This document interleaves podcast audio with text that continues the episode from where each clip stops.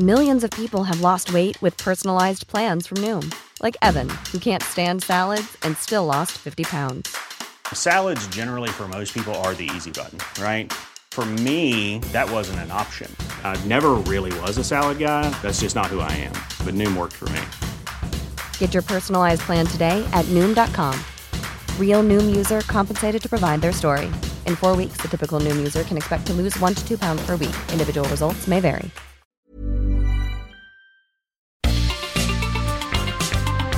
Heraldo Media Group presenta la información y el entretenimiento que usted necesita para estar enterado también en su descanso.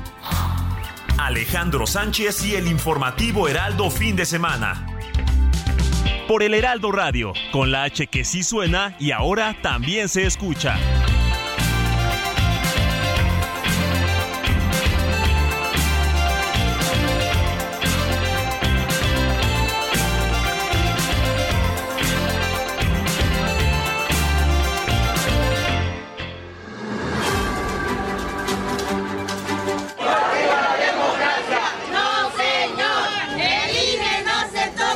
Aquí se va a respetar el derecho de cada fuerza política de pertenecer a este consejo, poner sobre la mesa sus condiciones para o sus visiones de futuro, pero también las fuerzas políticas habrán de respetar los acuerdos que en lo técnico vayamos tomando.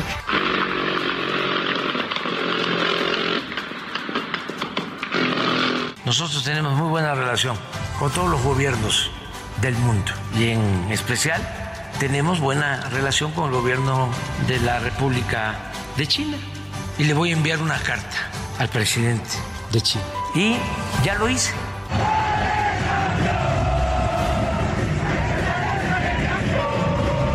Ni politizamos, fíjense, vinieron los alcaldes aquí a la reunión de Cabildo y el objetivo de la reunión de Cabildo es coordinarnos para atender a la ciudadanía independientemente del partido político al que pertenezcamos.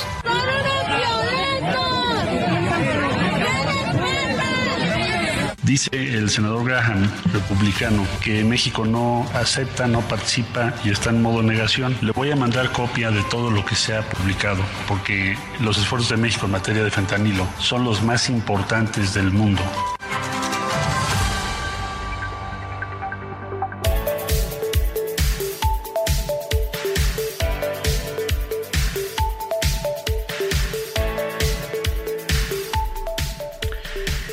De la mañana con dos minutos hora del centro de la República Mexicana. Señoras y señores, muy buenos días. Sean todos bienvenidos a una emisión más del informativo Heraldo fin de semana. Hoy, hoy sábado 8 de abril, sábado de gloria, sábado de Semana Santa, les saludamos con mucho gusto porque la noticia no descansa. Les saluda su amigo Héctor Alejandro Vieira y esta semana bastante cargada de información. Este fin de semana no será la excepción. Todavía tendremos actividades ya en lo que es el cierre de la Semana Santa, una semana muy compleja en diversos temas, una crisis migratoria que vive nuestro país lamentablemente con las eh, secuelas todavía del incendio en la estación migratoria de Ciudad Juárez del pasado 27 de marzo que pues esta semana se incrementó la cifra de fallecidos, pasó de 39 a 40 como lo dio a conocer la Secretaría de Seguridad Ciudadana Federal encabezada por eh, Rosa Isela Rodríguez y por si fuera poco también la desaparición de 23 personas eh, en teoría identificadas como turistas procedentes del estado de Guanajuato eh, allá en el estado de San Luis Potosí. Esto derivó en un operativo el pasado jueves en el que originalmente buscaban a estas, a estas 23 personas y que sin embargo pues qué sorpresa sorpresa en el sentido de que pues aparecieron otros 105 pues en su mayoría migrantes allá en Matehuala, San Luis Potosí, además de que dos personas fueron detenidas por estos hechos, la inminente desaparición del Instituto Nacional de Migración por parte del gobierno federal, entonces una situación migratoria que vive nuestro país bastante compleja, qué decir también de estos dimes y diretes entre algunos legisladores republicanos de Estados Unidos con el gobierno federal, las declaraciones del eh, congresista republicano Lindsey Graham en el sentido de que México no ha hecho lo suficiente en el combate al fentanilo. El secretario de Relaciones Exteriores, Marcelo Ebrard, ya respondió y afirma, y es más, le dice al legislador Graham que con pruebas le puede demostrar que el gobierno mexicano ha sido el que más más ha luchado contra el fentanilo en el mundo.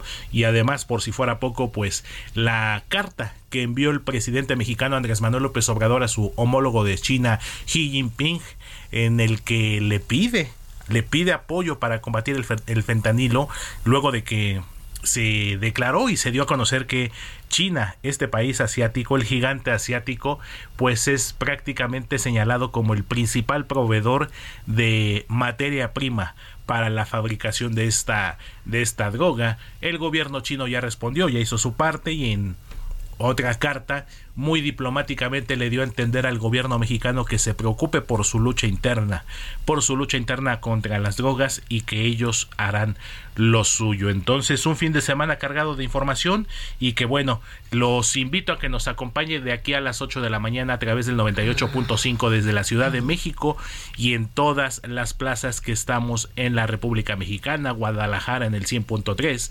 Monterrey en el 99.7, Mérida en el 96.9 y le recuerdo también que a nombre de Alejandro Sánchez, titular de este espacio informativo, quien estará de regreso la próxima semana, a partir de las 8 y hasta las 10 de la mañana, haremos enlace con el Heraldo Televisión, con mi compañero Manuel Zamacona, quien le seguirá compartiendo toda la información más detallada hasta el momento. Mi querida Moni Reyes, muy buenos días. Muy buenos días. ¿Cómo estás, mi querido Héctor Vieira? Amigos, un gusto, un placer que nos acompañen esta mañana. Como bien señalas, le mandamos un saludo muy cariñoso a Alex, Alex Sánchez, titular de este espacio informativo, porque muy merecido descanso, ¿verdad? Lo tiene en este momento. Ha trabajado arduamente, constantemente, no solo el informativo, sino también la columna.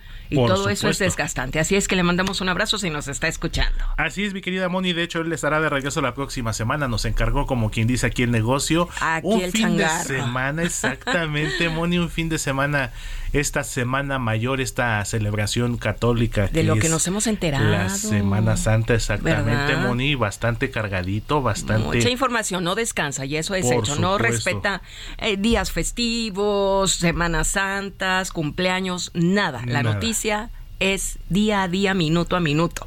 Así Aquí es. es nuestra labor. Así es, Moni, y no por el hecho de que sea una semana de asueto significa que vaya a estar eh, más tranquilo. A veces eh, suele pasar que en estos días, entre comillas, tranquilos, a veces es cuando pasan más cosas, cuando hay más información, y pues aquí estamos. Hace unos días tembló, dice, alerta sísmica en la noche, o sea, imagínate, ¿no? El martes, El no, ma- el el- martes o el miércoles fue. Fue el, si no mal recuerdo, el lunes. El lunes, tienes toda la razón. El lunes. De hecho, nosotros estábamos saliendo de aquí de Torre Carrachi. Ajá. Eh, acabábamos de terminar el noticiero de Jesús Martín Mendoza y pues nos agarró en el elevador. Qué angustia. Y ¿eh? qué angustia. Y como muchas veces pasa, Como a y veces- cachito. A veces a las 8 con 16, si la memoria no me falla, de acuerdo al reporte del Servicio Sí. Sismológico Nacional. La angustia es más a veces el sonido como tal de la alerta Ay, sísmica. Por Dios, sí. Las personas que viven en el interior de la República Mexicana, bueno, tienen otro tipo de, de angustias, ¿no? De, de catástrofes que tienen que ver con la naturaleza. Pero en el caso de la Ciudad de México, quienes tenemos cerca los postes que, que te anuncian que tienen eh, las C5. bocinas del C5, no, bueno, eso es lo que más lo que más te apanica, ¿no? Exactamente, y sobre todo, digo, afortunadamente dentro de esta alerta sísmica que se activó el pasado lunes, Moni, fue que pues fue prácticamente imperceptible, a pesar de que algunas aplicaciones para dispositivos móviles señalaban que venía un sismo Violento, violento. sí, así Esta lo vi en Sky Alert. Sky Alert, efectivamente. Claro, pero mira, afortunadamente eh, se está liberando energía. No tenemos conocimiento de que haya pasado algo grave, 5.5 de Puerto Escondido, Oaxaca. Y bueno, pues así es la naturaleza, hay que estar preparados. ¿Cómo? Mentalmente, físicamente y también tener todos los requisitos para cualquier evento, ¿no? La De- importancia de la, mochila salvadora. Mochila, exactamente es lo que te iba a comentar, Moni, la, la famosa mochila de emergencia que pues nunca está de más.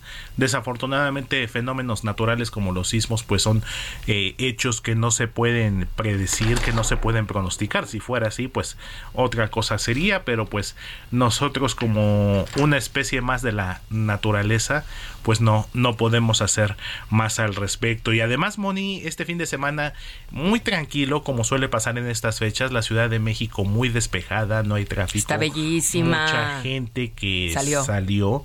Y pues esto nos da la oportunidad para quienes nos quedamos aquí en la ciudad, pues de disfrutarla.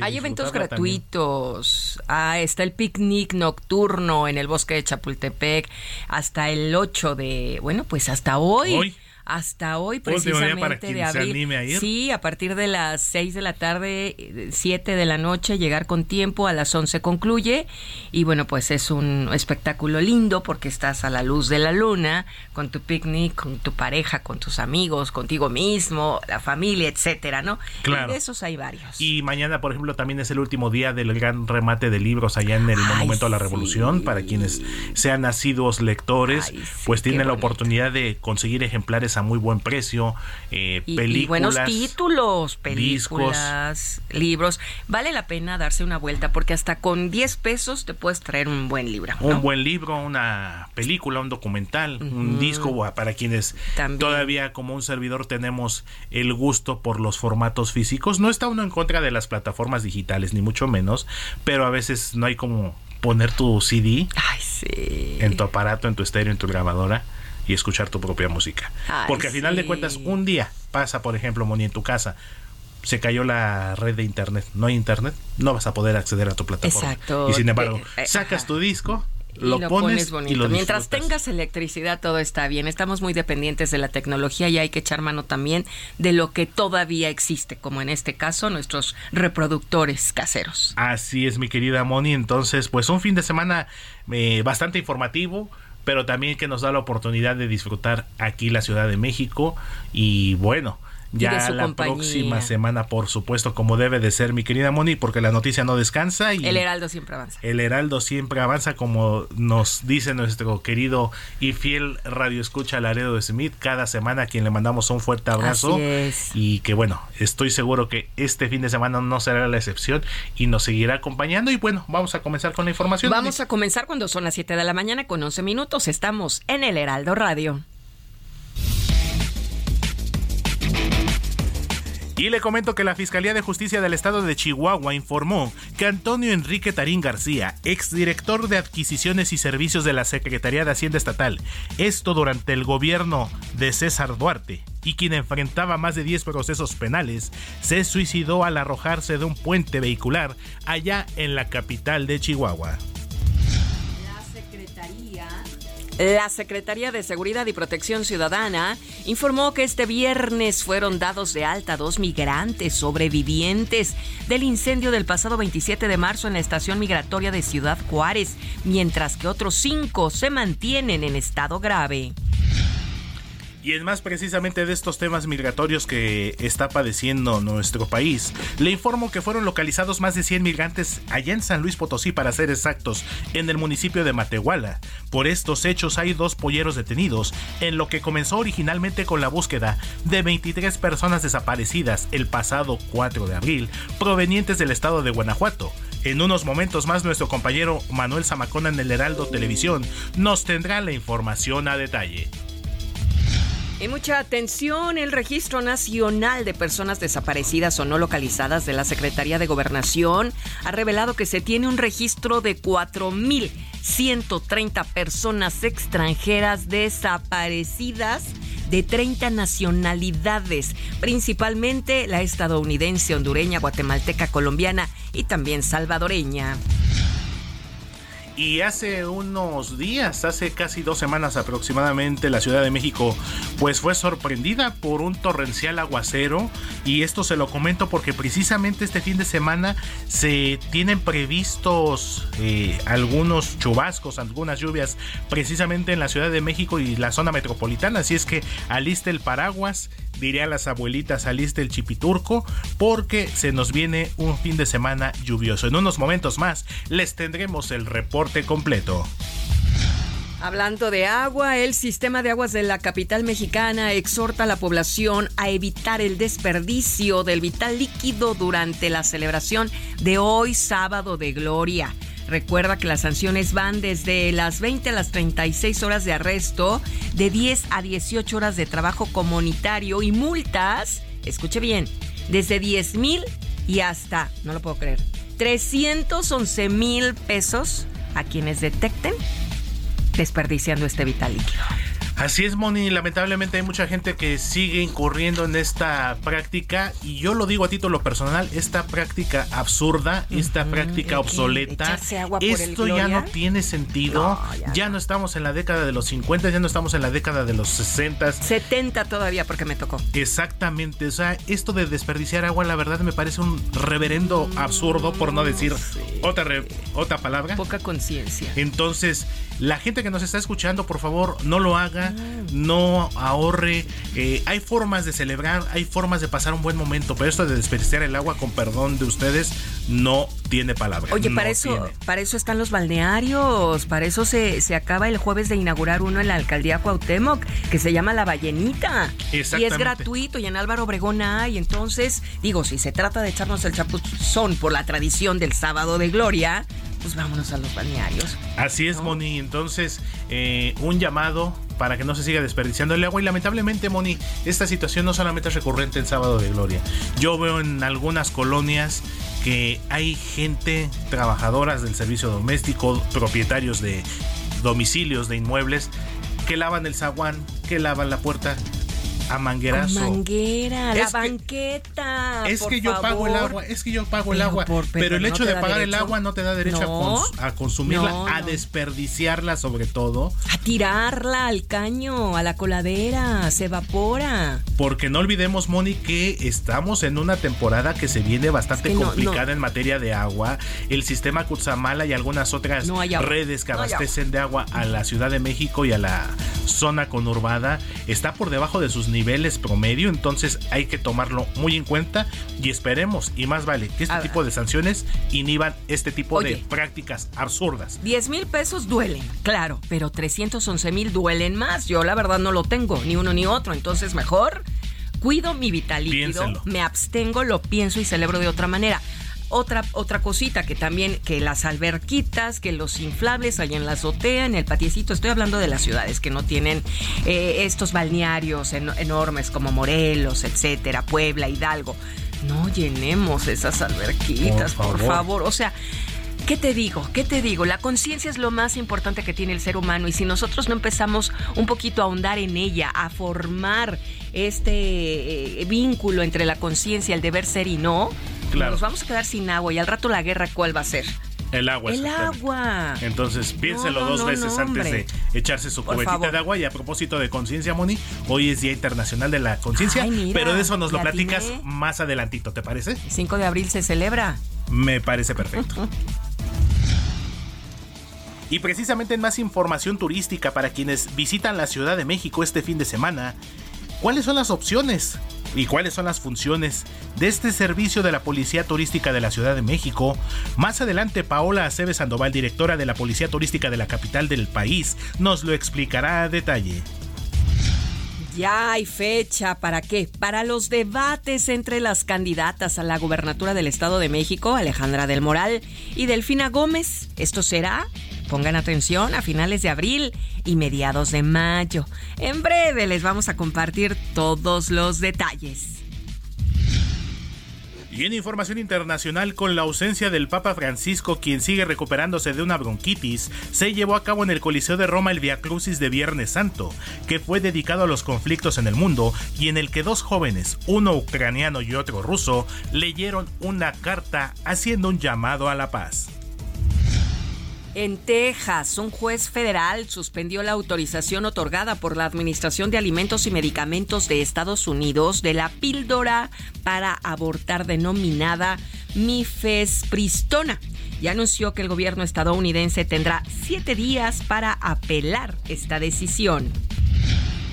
Y en más información internacional, un ciudadano, un turista italiano murió lamentablemente y otros siete turistas italianos y británicos resultaron heridos por un atropellamiento múltiple en la ciudad israel, israelí de Tel Aviv, perpetrado por un hombre de origen árabe israelí, quien fue abatido, y esto ocurrió a unas horas de que el ejército israelí llevó a cabo varios ataques contra la franja de Gaza y el sur del Líbano.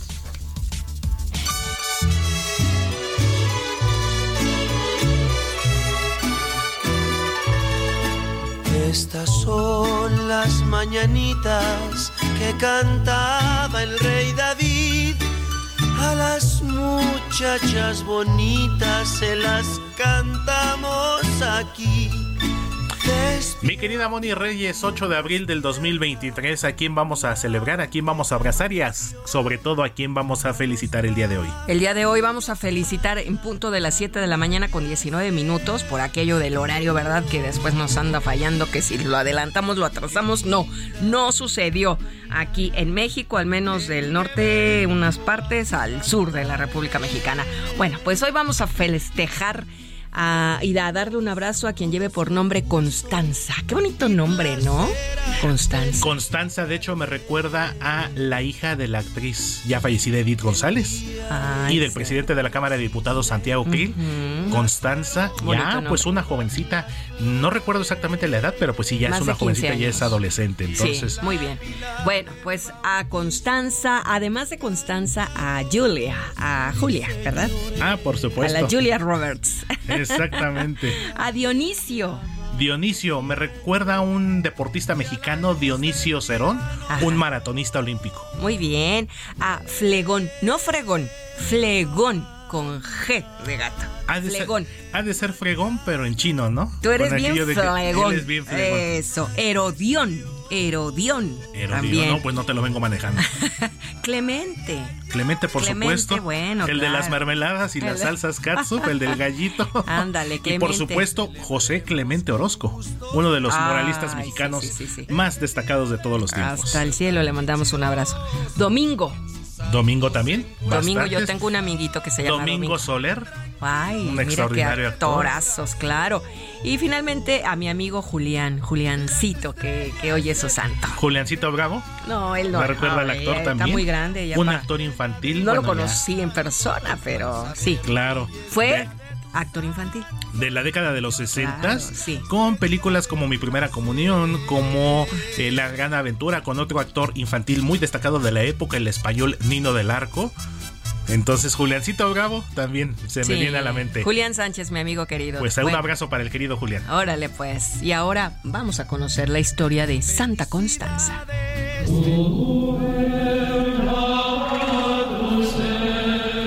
La leyenda cuenta que Constanza era hija de Constantino el Grande. Ella fue ofrecida por su padre al general Gallicano, recién enviudado. Pero este señor la rechazó porque Constanza padecía lepra. Y como castigo a este señor, se le envió a defender las fronteras romanas contra los bárbaros en Tracia. Gallicano juró convertirse al cristianismo, o sea, el viudo, ¿eh? Si salía victorioso de su empresa. Y así lo hizo. por su parte, Santa Constanza había sanado milagrosamente de la lepra. Gallicano la vio, dijo, pues de aquí soy, y ella, para nada, se consagró como virgen a Dios. Le echó el ojito, como quien dice, pero pues le dijo, no, no, O sea, no, ese no es el amor. Exactamente, mi querida. Es la historia de Santa Constanza. Constanza, mira nada más. Muy bien, mi querida Moni. Y rápidamente, decíamos, hoy es Día Internacional de la Conciencia. Y pues una efeméride muy importante a propósito de lo que comentábamos hace unos momentos. Claro, porque el 5 de abril eh, se celebró precisamente este Día de la Conciencia, una fecha promulgada por la ONU en el año 2019 y que consiste en qué? En promover precisamente una conciencia global en el mundo, más allá de los acuerdos políticos o económicos. La ONU pide a los gobiernos, agentes sociales y a las personas en general que fomenten una cultura de paz con amor y con conciencia. Pero ¿qué quieren decir con la palabra conciencia? Así es, Moni, pues eh, si bien es cierto que es algo que se puede interpretar de diferentes maneras, el vocablo proviene del latín conscientia. Esto quiere decir con conocimiento. Esto significa que la palabra conciencia se refiere a aquello que el sujeto o el ser humano conoce y del que, valga la redundancia, está consciente. Se trata también de proteger a las futuras generaciones de las guerras, de que el ser humano actúe con valores de justicia, democracia, solidaridad y derechos humanos y por eso apelamos mucho a que hoy sábado de gloria festejemos este día con conciencia. No, desperdiciando el agua. De verdad que me duele mucho, me da mucho coraje porque no hay, no entendemos que es un, es un em, recurso no renovable.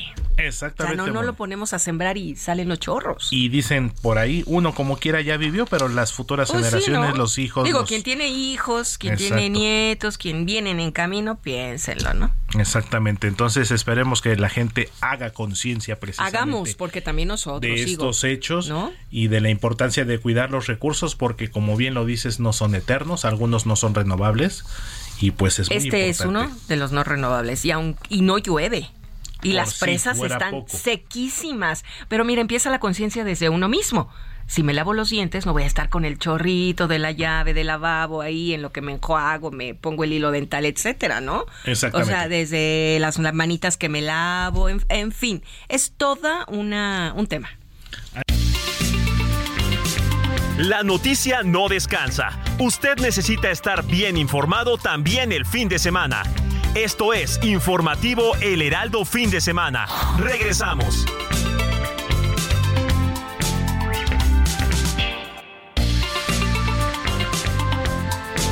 Siga en sintonía con la noticia. Alejandro Sánchez y el Informativo Heraldo Fin de Semana. Continuamos.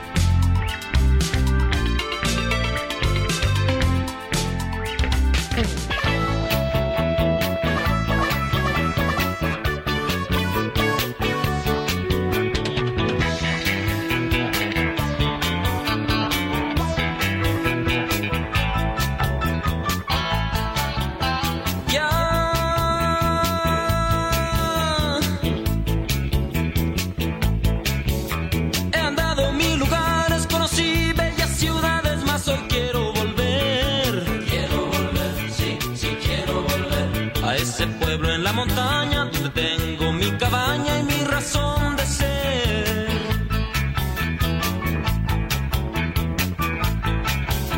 Como añoro, como extraño mi caballo, mi rebaño y mi perro fiel. Cuando dice volver. Con mis padres, mis hermanos, mis amigos, mis paisanos, yo quiero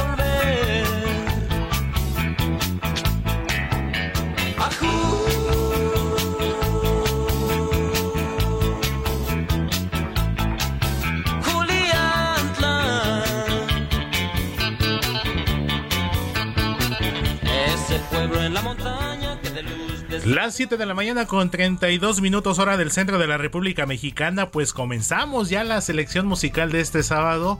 Eh, ya lo está escuchando, una de las voces inconfundibles de la música regional mexicana, uno de los compositores más destacados que ha tenido la música aquí en nuestro país.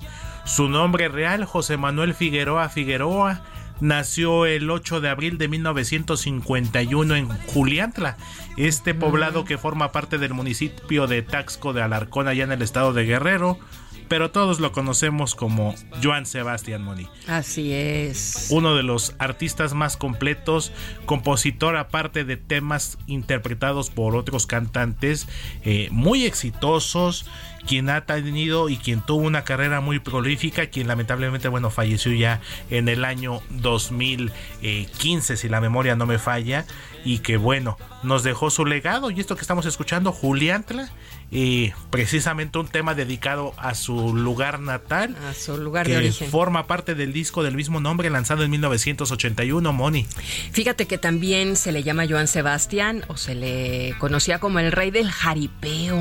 Así es. Fue compositor, cantante, fue acreedor a cinco premios Grammy y siete premios Grammy latinos, convirtiéndolo hasta el 2015 en el mexicano con más premios de este tipo. Así es, Moni, una, una carrera muy prolífica, una carrera muy exitosa. Él inició a finales de la década de los 70, principios de los 80. Se dice, cuenta la leyenda, que él fue descubierto por Angélica María. Justamente en alguna ocasión eh, Joan Sebastián le entregó una canción a Angélica María para que la para que la viera, para que la revisara a ver si le interesaba grabarla. Angélica estuvo muy interesada. No recuerdo ahorita el dato de la canción cuál fue, pero de ahí se hizo este vínculo entre Angélica María y Joan Sebastián.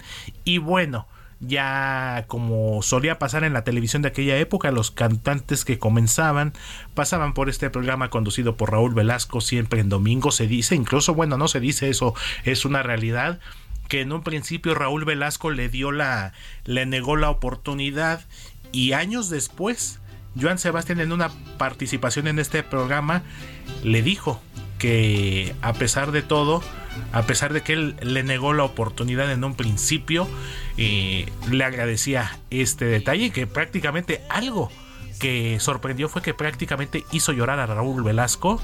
Raúl Velasco le tuvo que ofrecer una disculpa, sabiendo y conocida la imagen del señor Raúl Velasco, que era una persona pues muy dura de carácter. Fíjate que también eh, estoy ah, viendo, ahorita revisando que la canción que le escribió fue Amor del Bueno. Bueno, no que le escribió, que le presentó. Ajá, ah, mira. A Angélica María. Pues mira lo que son las cosas, mi querida. Esa no la había escuchado, pero a mí la que me encanta es Secreto de Amor. Ah, por supuesto, esa canción pero del me año 2000. llega la de Secreto de Amor. Y esto que estamos escuchando ahora que nos pone DJ Kike, tatuajes, pues hay una historia muy peculiar detrás de esta canción, porque de hecho esta canción le compuso Joan Sebastián a Maribel Guardia. No olvidemos pues fue que. Joan, exactamente, y tienen a su hijo Julián, quien también es cantante, Sí, también. quien también es actor, buen actor, muy carismático, Julián Figueroa, el hijo de Maribel y de Joan Sebastián, y que de hecho apenas hace unas semanas terminó su participación en una telenovela que, pues hasta donde yo tenía el dato, fue muy exitosa. Eh, Mi camino es a Marte, si mal no recuerdo, terminó hace como un mes aproximadamente, que era, fue protagonizada por Susana González y Gabriel Soto, en la que Julián Figueroa precisamente también participó y, e interpretó a un cantante justamente de música regional. Entonces, esta canción de- que estamos escuchando, que es la de tatuajes, le compuso Joan Sebastián a Maribel Guardia después de una infidelidad. Porque, a ver si te acuerdas, Moni, en 1996 a finales, Emilio La Rosa produjo una telenovela llamada Tú y yo, que tuvo como protagonistas precisamente a Joan Sebastián y a, Maribel Guardia.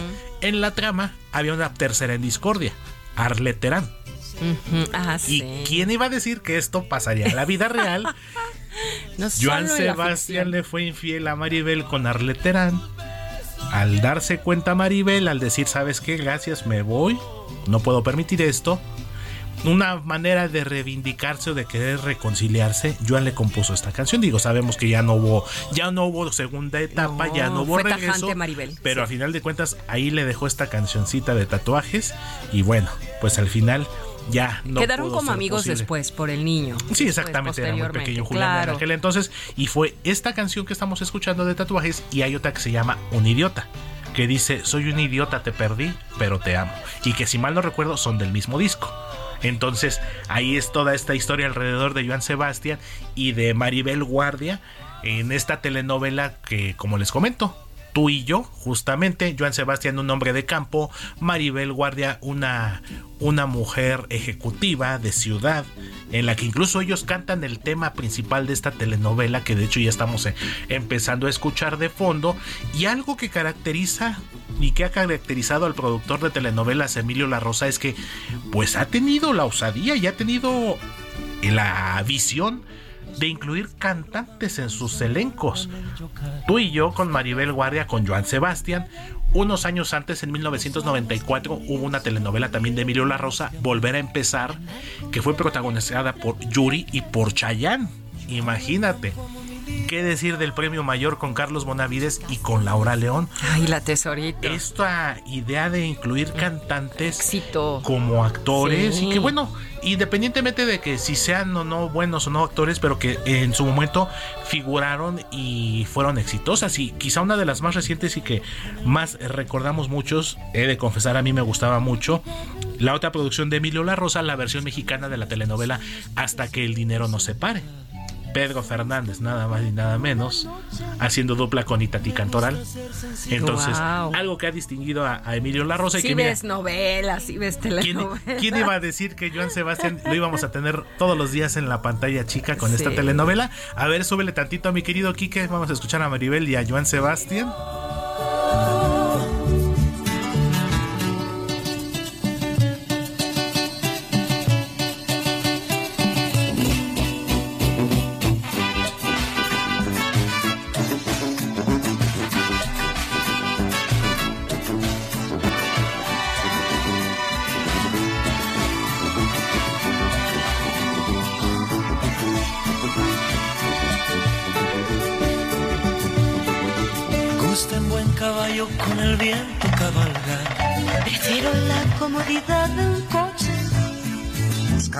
Nuestros sueños y deseos empatar. Y somos como el día, como la noche. Me gusta ser sencillo y natural. Solo te falta un toque intelectual. Pues ahí está. Qué belleza. ¿Quién iba a decir? ¿Quién iba a Digo, decir? Yo lo pienso por el lado de Julián Figueroa. Pues escuchar a sus padres, ¿no? En una Ay, canción. qué bonito. Que pues ya quedaron inmortalizados con esta pieza y bueno, todo lo que significa, ¿no? Pues el que tus padres te concibieron y que pues ahora sí que queda ahí un recuerdo muy, muy, muy importante. al Y no olvidamos a Joan Sebastián. Yo lo conocí hace algunos años, fue mi vecino allá en Morelos y impresionante, ¿eh? Sí. O sea, una personalidad tipo tipo mm, entre ranchero y capataz, como, como capital, como como de esos hombres que impone. Que Si bien es cierto, a lo mejor físicamente no era el más alto, ni mucho menos, era un hombre Tenía de personalidad. de estatura mediana, más o menos como sus uno. lentes oscuros en una camioneta y Claro, pero imagínate nada más el hecho de guapísimo. que llegara don Don José Manuel Figueroa, don Joan Sebastián, imagínate, tenerlo de vecino. Imagínate, sí. Un privilegio que tuviste, Lo- mi querida Mónica. lo vi varias veces salir de su camioneta y todo, y, y muy amable con la gente. ¿eh? O sea, te puedo decir que nada, nada grosero ni petulante. eh, saludaba al señor que abría la puerta y vecinos, buenos días, ¿no? O sea, Claro, y yo sabía que ayudaba a mucha gente, sobre sí, todo allá en el estado de Guerrero. Y Morelos también. y ¿eh? Morelos, exactamente. Entonces también fue una persona, un ser humano más allá de lo artístico, con mucha con mucha nobleza, muy desprendido y sobre todo muy agradecido, porque él nunca renegó de sus orígenes, de sus orígenes humildes, de sus orígenes, cómo empezó picando piedra para abrirse paso en la escena musical y pues llevar a cabo una carrera artística que hasta hoy seguimos y seguiremos recordando de la mano de José Manuel Figueroa, Joan Sebastián, quien hoy habría cumplido 72 años de edad. Murió muy joven a causa del cáncer. Y mira que batalló y mira que luchó muchos años con el cáncer, este cáncer eh, de huesos, y que bueno, padeció más de 15 años. Porque Ay, si mal no sí. recuerdo se le detectó a finales del 99, principios del 2000, cuando precisamente terminaba de grabar y ya estaba presentando su disco de Secreto de Amor, el que comentabas tú. Ay, esa no me la pusiste, Quique. Eres secreto de amor. Te voy a cambiar el nombre, pero no cambio la historia. Ay, Te llames como te llames, para mí tú eres la, La gloria, dice. gloria. Ve nada más. Wow. Pues recordamos hoy en el informativo Heraldo fin de semana a Joan Sebastián en su natalicio número 72. Cuando son las 7 de la mañana con 42 minutos hora del centro de la República Mexicana, continuamos con más aquí en el Heraldo Radio. El informativo fin de semana también está en Twitter. Síguenos en arroba fin de semana HMX.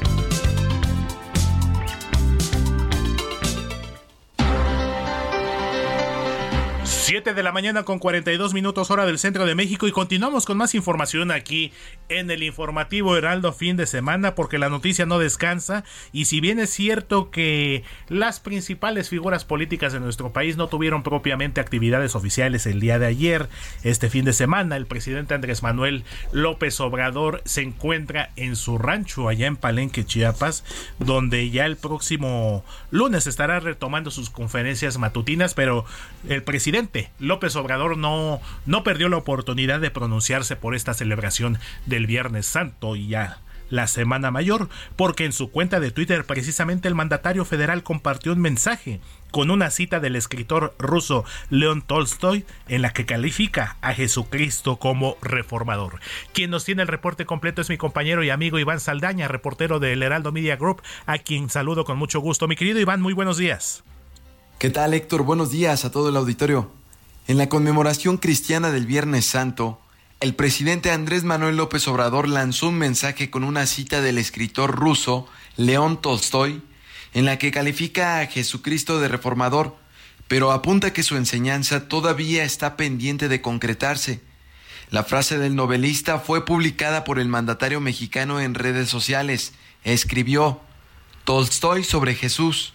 Cristo es un reformador que desmoronó los antiguos fundamentos de la vida y nos proporcionó unos nuevos, y cuya reforma aún no se ha llevado a cabo y todavía sigue vigente. El pasado jueves, en el marco de la Semana Santa, López Obrador también publicó otro mensaje en el que cita a Mahatma Gandhi para reprochar la incongruencia de los practicantes del cristianismo al no seguir lo que les enseña su religión. Héctor, cabe señalar que el presidente López Obrador informó que pasaría en su quinta en Palenque, Chiapas, la festividad religiosa de la Semana Santa desde el miércoles hasta el próximo domingo, mientras el secretario de Gobernación, Adán Augusto López Hernández, dijo se queda de guardia en Palacio Nacional. El próximo lunes, el presidente de México retoma su agenda en la conferencia mañanera en Palacio Nacional. Héctor Auditorio, mi reporte esta mañana. Muchísimas gracias, mi querido Iván Saldaña, con tu reporte, como siempre, muy puntual del presidente Andrés Manuel López Obrador, quien, quien, como les comentaba hace unos momentos, el próximo lunes estará retomando sus actividades allá en Palacio Nacional. También tenemos información de ciudad, precisamente después de este incendio que afectó la ciudad, eh, o más bien afectó la, la, central de abastos allá en la alcaldía de Iztapalapa, en, el que más de 300 locales fueron afectados, pues la jefa de gobierno precisamente de la Ciudad de México, Claudia Sheinbaum, recorrió el área afectada por el incendio del pasado jueves allá en la seda y pues descartó, aunque dejó abierta la posibilidad de que se investigue que detrás de este siniestro esté un tema relacionado con el delito de extorsión. Quien tiene el reporte completo es mi compañera Cintia Stettin, a quien saludo con gusto. Cintia, muy buenos días. La jefa de gobierno Claudia Sheinbaum informó que 356 locales resultaron afectados por el incendio de este jueves en el mercado de envases vacíos de la central de abasto en la alcaldía Iztapalapa. Asimismo, descartó que este incidente haya sido producto de alguna extorsión en la zona. Después de realizar un recorrido por la zona del siniestro, la mandataria capitalina anunció que esta zona pues será reubicada en un lugar a convenir con los afectados y es que ellos lo que buscan es que de inmediato puedan comenzar a trabajar nuevamente. Apuntó que vieron afectados 5.640 metros cuadrados de los 13.000 metros cuadrados con los que cuenta este lugar. Refirió que el incendio ya está controlado completamente y se realizan acciones de remoción de escombro para terminar cualquier problema que pudiera reiniciar el incendio. Eh, también te comento que después de esto, pues la Fiscalía General de Justicia Capitalina realizará los peritajes correspondientes para conocer qué fue lo que originó este hecho. Añadió que tras esto la aseguradora contratada hará la evaluación de los daños y el pago a los locatarios afectados. Pero si te parece bien,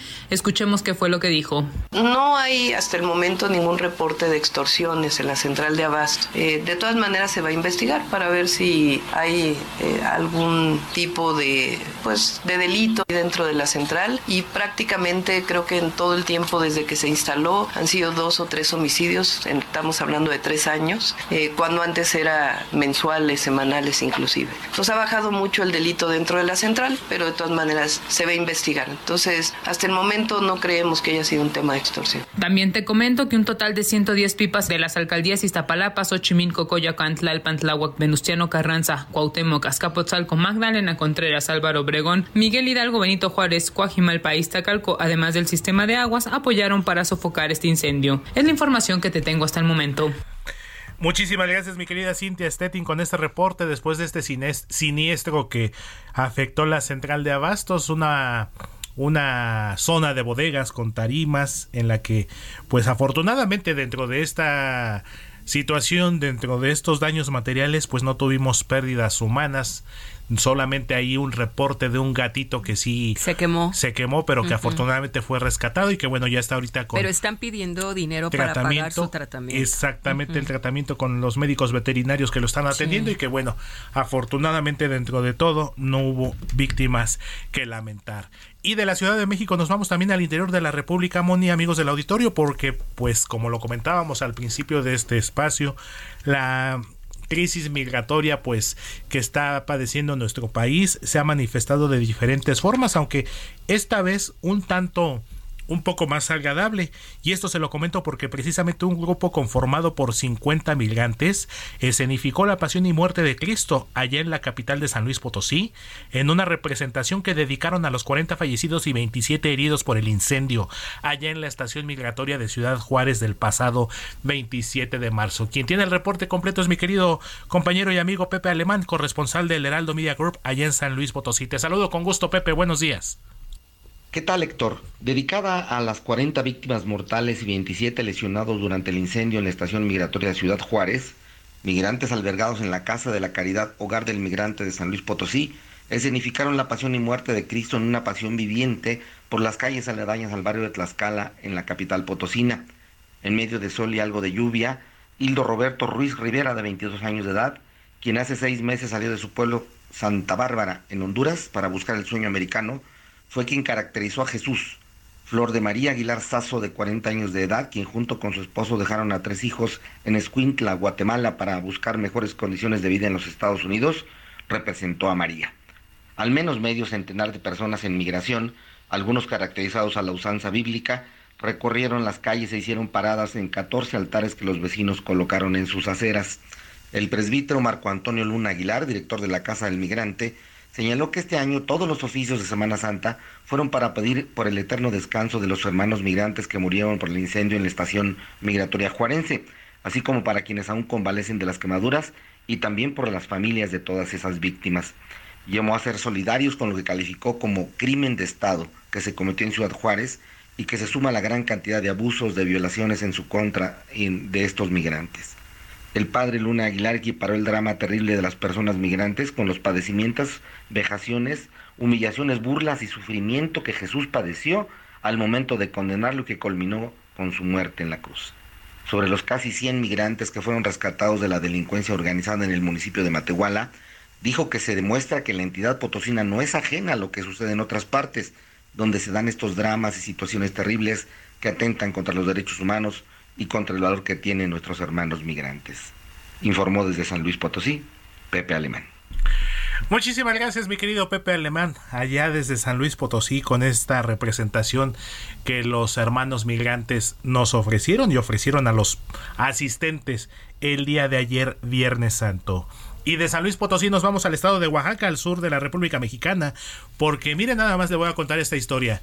Las vacaciones también no solamente son diversión, no solamente son playa, viajes, bebida, comida.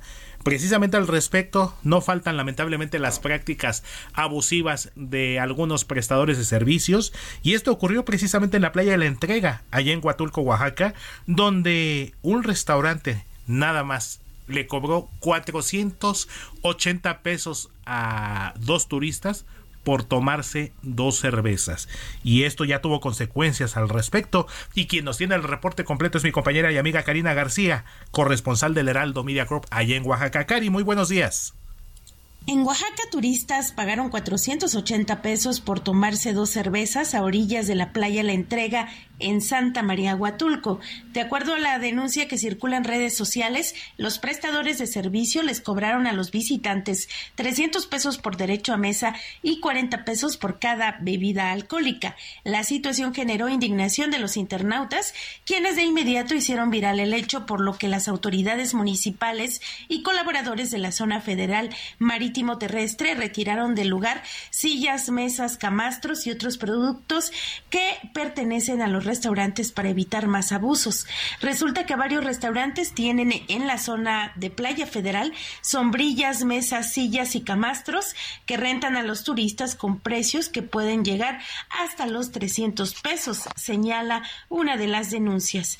En este mismo sentido, también las autoridades retiraron este tipo de inmuebles en la playa El Arrocito en Santa María Huatulco, en donde informaron que se despejó el manglar de estos muebles y que días anteriores se retiraron cuatro locales ilegales dentro de la playa.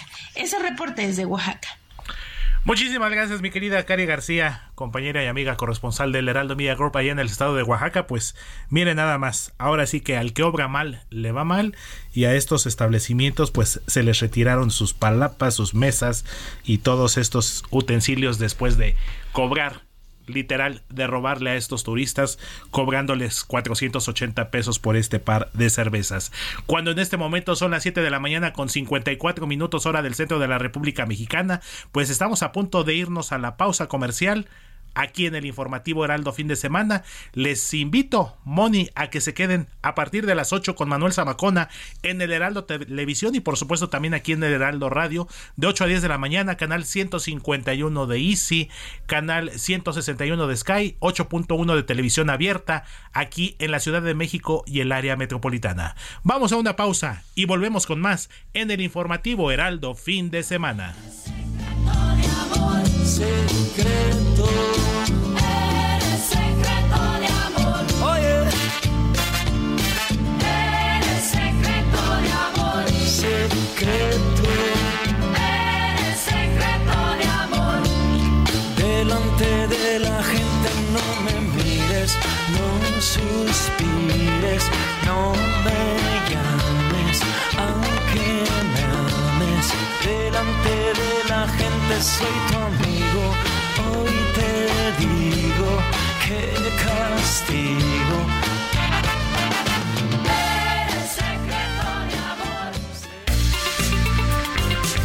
La noticia no descansa. Usted necesita estar bien informado también el fin de semana.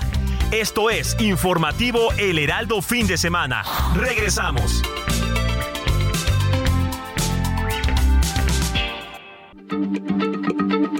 Heraldo Radio, la H se lee, se comparte, se ve y ahora también se escucha.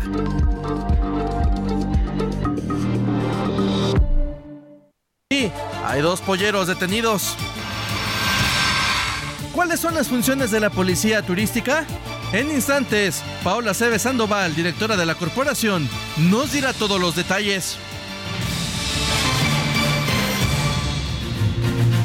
¿Qué tal? Muy buenos días. Buenos días. Bienvenidos a Heraldo Televisión. A nombre del titular de este espacio, Alejandro Sánchez, le saluda Manuel Zamacona porque la noticia no descansa. Seguimos aquí con el informativo de fin de semana en este sábado 8 de abril, sábado de gloria. No desperdicie agua porque recuerda que hay penalizaciones. Así, señoras y señores, comenzamos.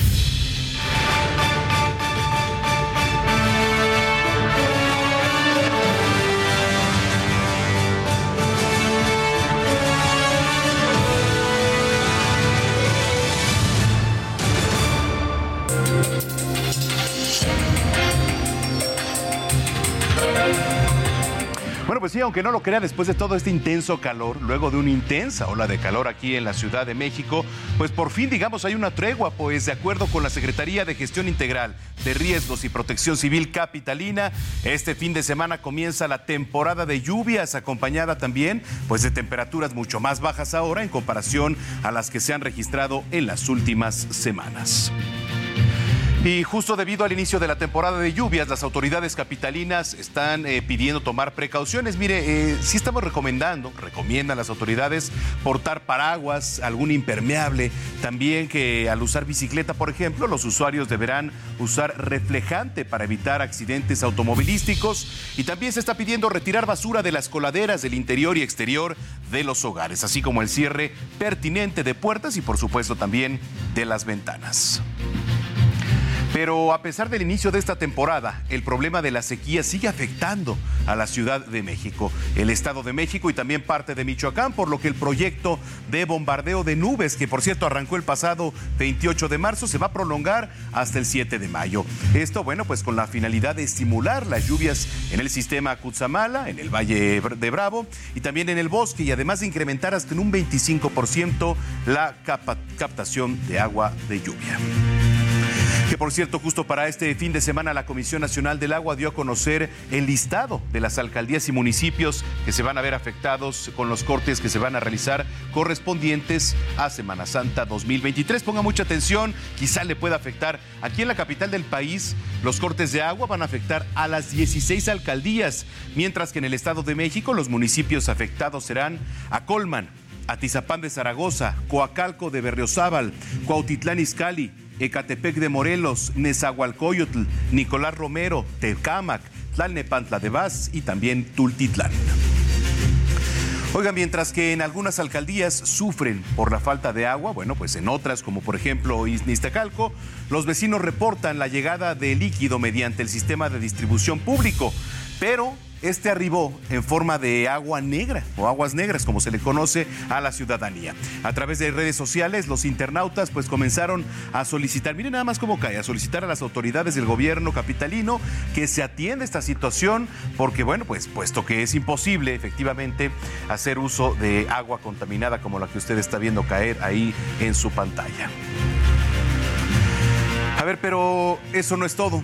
Este, ya le platicaba al inicio de este espacio, es sábado de gloria, así que tomen sus precauciones. Hay que evitar jugar con el agua como se acostumbraba anteriormente. Y ojo, se sigue acostumbrando en muchos lares. Ahora con los problemas que se ha tenido en los últimos años, ya no se debe desperdiciar el agua. Debido a que quien sea sorprendido por las autoridades, usted va a tener que azotar una multa de 100 a 300 veces la UMA que es equivalente, digamos, a 10.374 hasta los 311.122 pesos o, bueno, de no ser así, un arresto de 20 a 36 horas o de 10 a 18 horas de trabajo comunitario. ¿Qué significa el trabajo comunitario? Pues quizá plantar un árbol, eh, pintar las banquetas, hacer labor de limpieza, etcétera.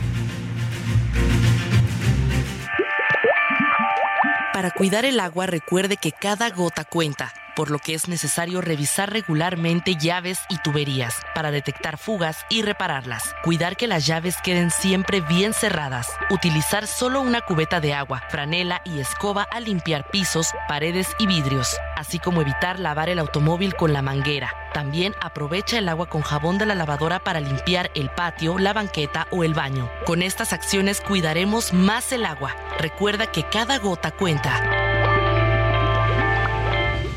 Saludo con mucho gusto, por cierto, a todos los que nos sintonizan a través de la señal de Heraldo Radio. Y bueno, pues ya le platicaba, en medio de este periodo vacacional, arrancó el operativo en las carreteras de todo el país para salvaguardar la integridad de los viajeros. Y vamos a platicar del tema. Tengo el gusto de saludar a Ricardo Gallardo Hernández, él es director de Operación de Caminos y Puentes Federales. Ricardo, ¿cómo estás? Muy buenos días. ¿Qué tal? Buenos días, Manuel Zamacona. Buenos días a ti y a tu audiencia. Muchísimas gracias. Ya hemos tenido la oportunidad de platicar. Sin embargo, para los que nos sintonizan en este fin de semana, que es eh, pues un auditorio bastante amplio porque nos escuchan en radio y nos ven en televisión, Ricardo, ¿cuáles son las recomendaciones ahora para la gente? Pues digo, digamos que ya es en sus destinos y ahora y pretende regresar este fin de semana, quizá hoy, mañana o hasta el lunes. Claro que sí. Eh, la mayoría de las personas regresan el día de mañana. Yo, este, la primera recomendación es que planifiquen bien este regreso. Si es posible, traten de distribuir su regreso el día de hoy, como bien lo dices tú, mañana, y algunos tienen tal vez la oportunidad de regresar hasta el lunes en la mañana. ¿Por qué comentamos esto?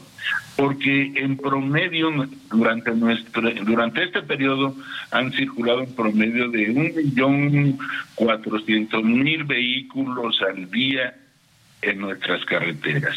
La gran mayoría saliendo de las grandes ciudades, particularmente vamos a hablar ahorita de la Ciudad de México, la gran mayoría saliendo de la Ciudad de México hacia los principales destinos del país.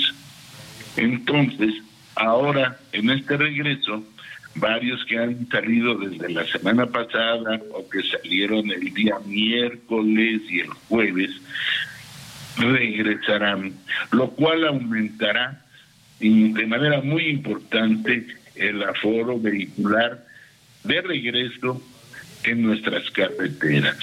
Entonces, eso sería lo primero. Lo segundo, lo hemos comentado, que no circulen cansados, que respeten las eh, señalamientos, las velocidades y que recuerden que no se distraigan con celulares, que no conduzcan bajo efectos del alcohol, pero también que reconozcamos que en las carreteras somos muchos los que viajamos. Viajan autobuses, viajan vehículos pesados, viajan automovilistas y viajan motociclistas. Todos tenemos derecho a la autopista, todos tenemos derecho a circular, pero todos tenemos que respetarnos unos a otros. En ocasiones en que algunos, por ejemplo, motociclistas, eh, que gustan de exhibir las potencias de sus máquinas o sus habilidades en la carretera, a veces algunos eh, pueden generar también condiciones de cierta inseguridad para ellos mismos y para los demás. Automovilistas que a veces no respetan a los motociclistas, igualmente, si aquí nos respetamos y respetamos los reglamentos, los señalamientos, seguramente todos tendremos un regreso feliz y confortable.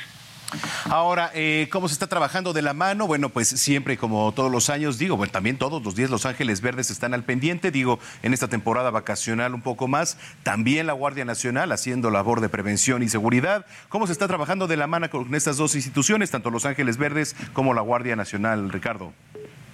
Tenemos un gran contacto, una gran relación, un gran apoyo con la Guardia Nacional.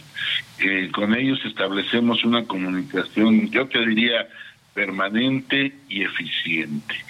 Nosotros, y pero también quiero destacarte que nosotros contamos con un equipo muy, muy importante de atención y prevención de incidentes. Es decir, nosotros tenemos, eh, contamos con más de 700 técnicos en urgencias médicas, ya de Capufe, les llamamos TUMS, técnicos en urgencias médicas, y nuestros eh, nuestros tramos carreteros contamos con 61 ambulancias, 29 unidades de rescate, ambas, ambos tipos de unidades con la mejor y más alta tecnología. Yo te puedo decir que tenemos en eh, nuestros equipos la tecnología de punta en este momento.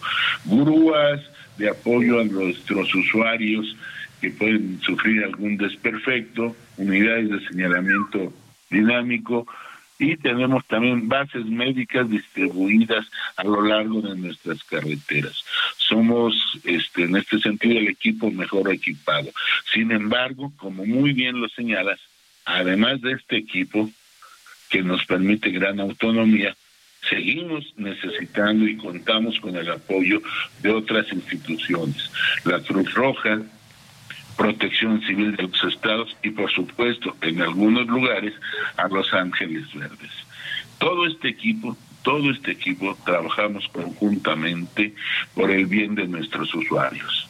Por supuesto. Finalmente, Ricardo, eh, en algunas, bueno, en algunos de los accesos carreteros de Capufe han aumentado los precios de las casetas. Simplemente nada más para explicar el auditorio, ya lo platicábamos en la semana, ¿a qué se debe este aumento? Sí, ahorita, durante este periodo, no se aumentó. Durante este operativo no se ha aumentado. Lo que sucede es que el año pasado, eh, por decisión de nuestro señor presidente, no hubo ningún aumento en los tramos que opera Capufe. Se realizan los este los concesionarios, los tramos concesionarios ah, privados sí aumentaron, nosotros no. Este año sí se requirió no propiamente un ajuste, sino como se ve comprometido el presidente, a un ajuste, no propiamente un aumento, sino un ajuste que tiene que ver únicamente con la inflación. Esto para que nos permita pues dar el mantenimiento a nuestras eh, a nuestros tramos carreteros, seguir contando con servicios eh, como nuestros baños, servicios conexos y los servicios de emergencia que comentaba. Entonces fue ese pequeño aumento de un siete y tantos por ciento en promedio, pero no hay aumento y mucho menos ninguno de nuestros usuarios se le podrá ver sorprendido como antes sucedía, como antes sí sucedía con que aumentaban las casetas a su regreso. No, aquí seguirán igual. Si tienen alguna duda sobre el costo de una caseta, pueden consultar al 074.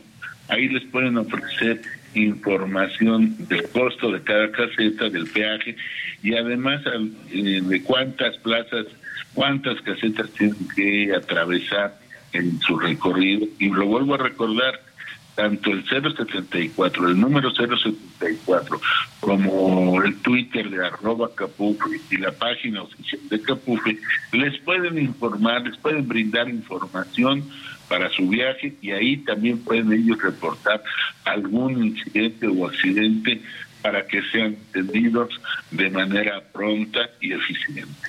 Pues Ricardo, muchísimas gracias por estas recomendaciones, por las aclaraciones y si lo permites, pues estamos en comunicación.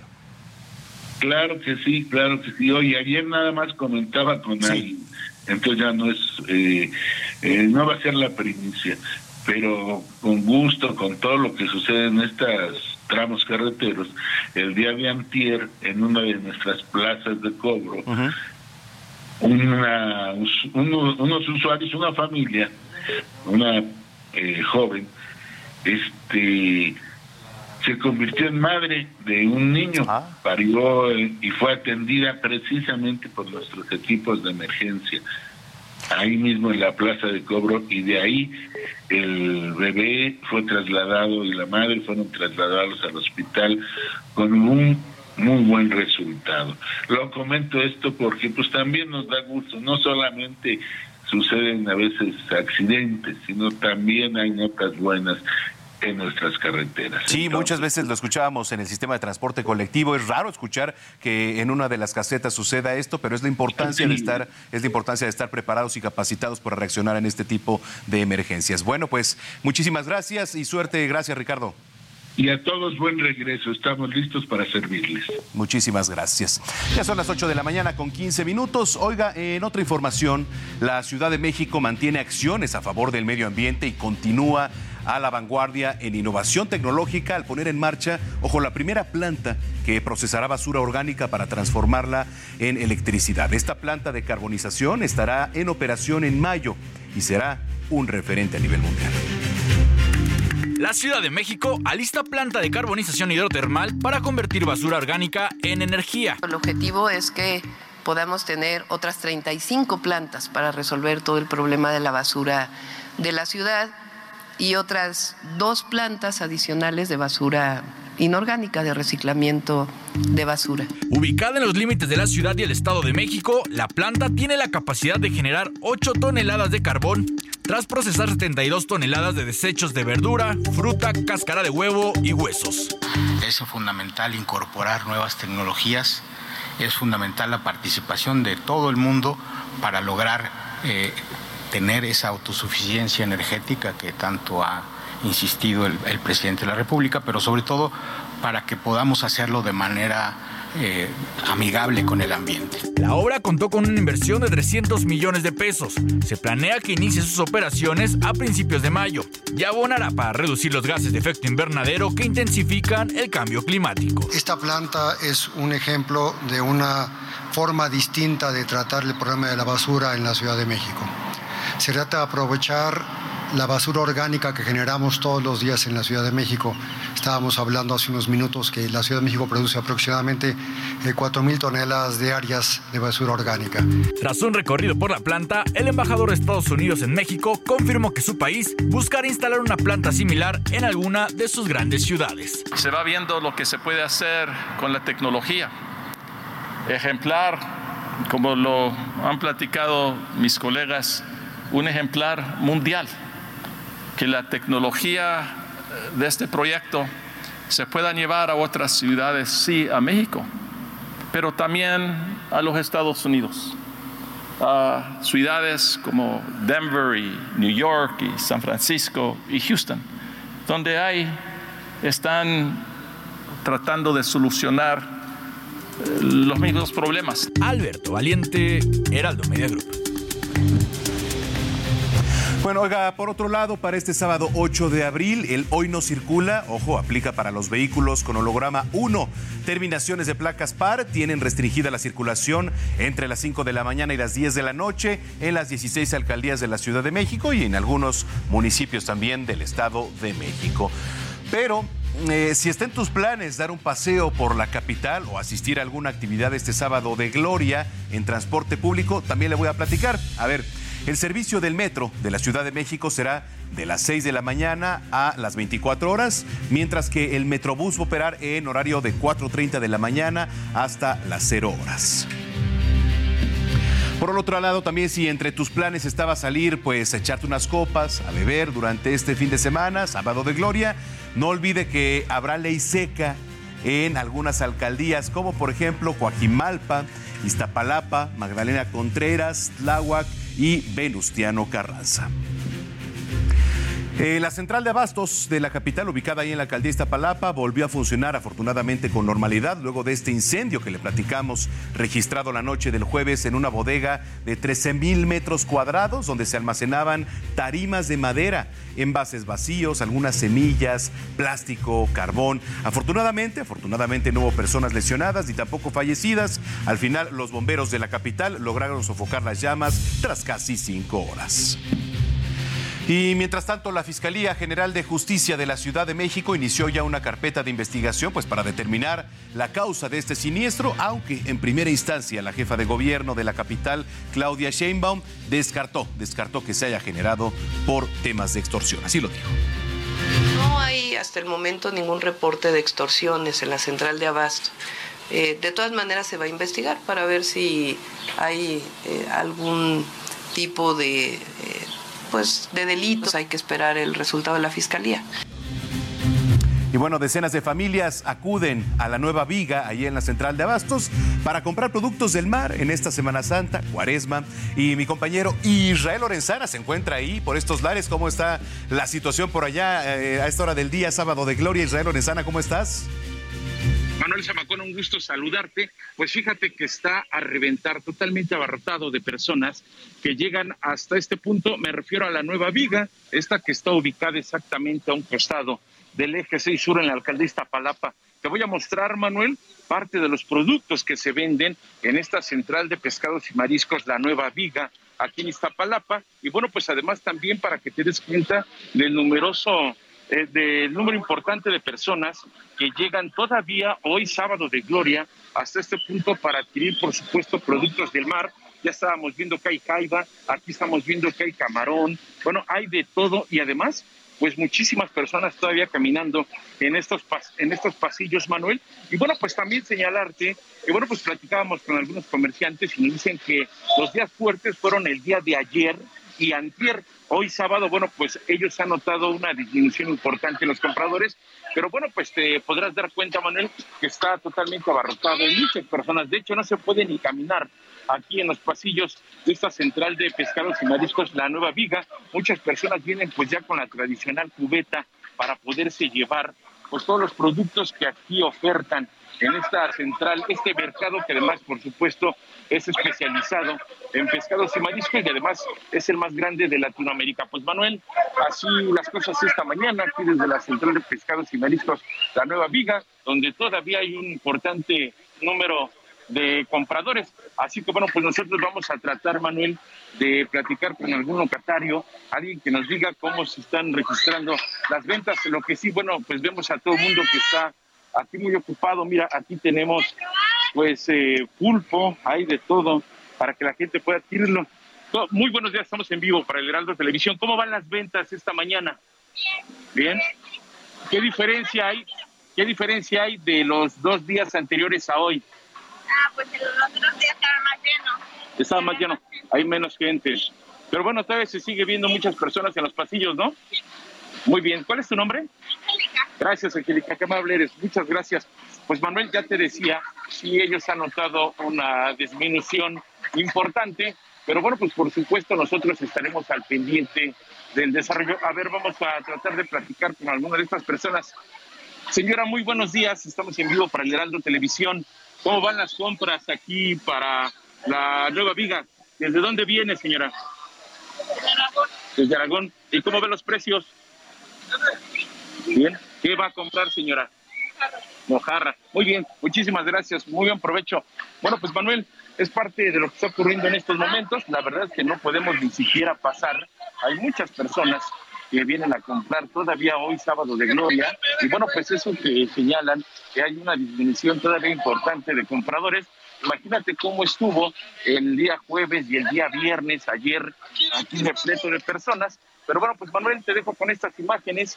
Nosotros, por supuesto, vamos a continuar pendiente. Mira, nada más para que pues se les antoja ya a los compañeros en el estudio, nuestros amigos que nos observan esta mañana, mira nada más. Estate, pendiente de tu celular porque te vamos a hacer por ahí unos encargos y recordarle a la gente también que si va a este mercado de la Nueva Viga, también se va a encontrar ahí, digamos, dentro del mismo mercado, algunos restaurantes en donde se puede echar ahí unas empanaditas. Todo está, todavía está a tiempo, ¿eh? Si usted nos ve, se puede levantar, ir con la familia, echarse un cevichito, un vuelve a la vida, sobre todo si están dañados, ¿no? Les va a caer muy bien con una cervecita y vayan a echarse una empanada por ahí, mi querido Isra.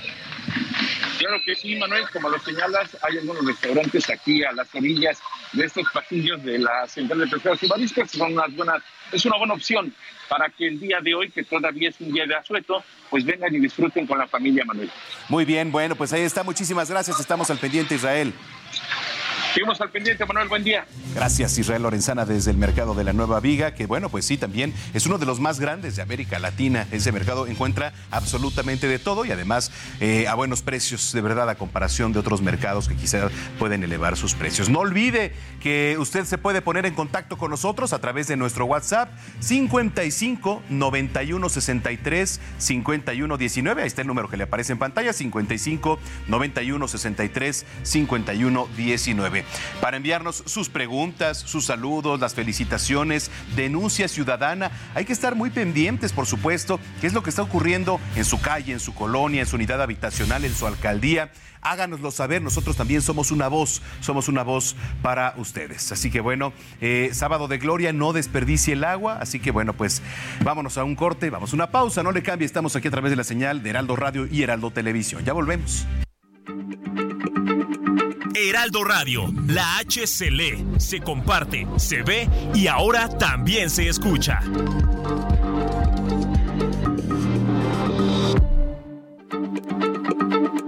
Heraldo Radio, la H se lee, se comparte, se ve y ahora también se escucha.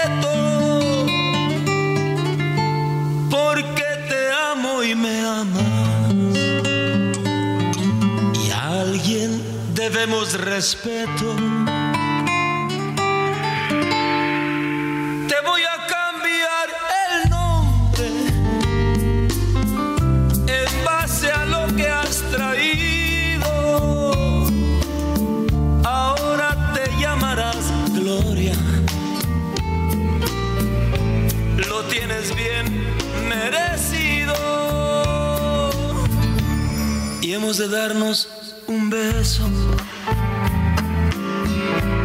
encerrados en la luna. Secreto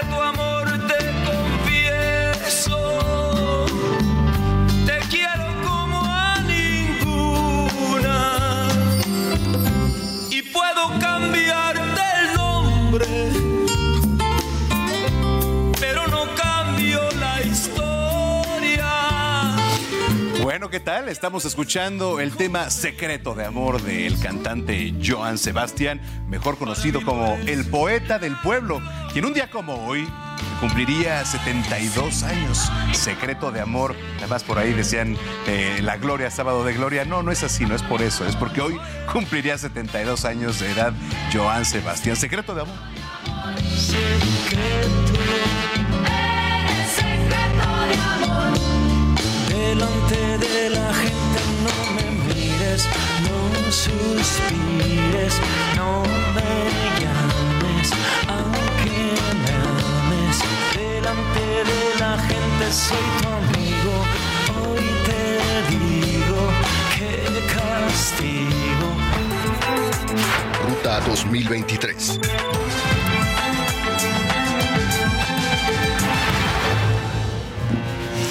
Bueno, siguen calientitas las campañas electorales en el Estado de México.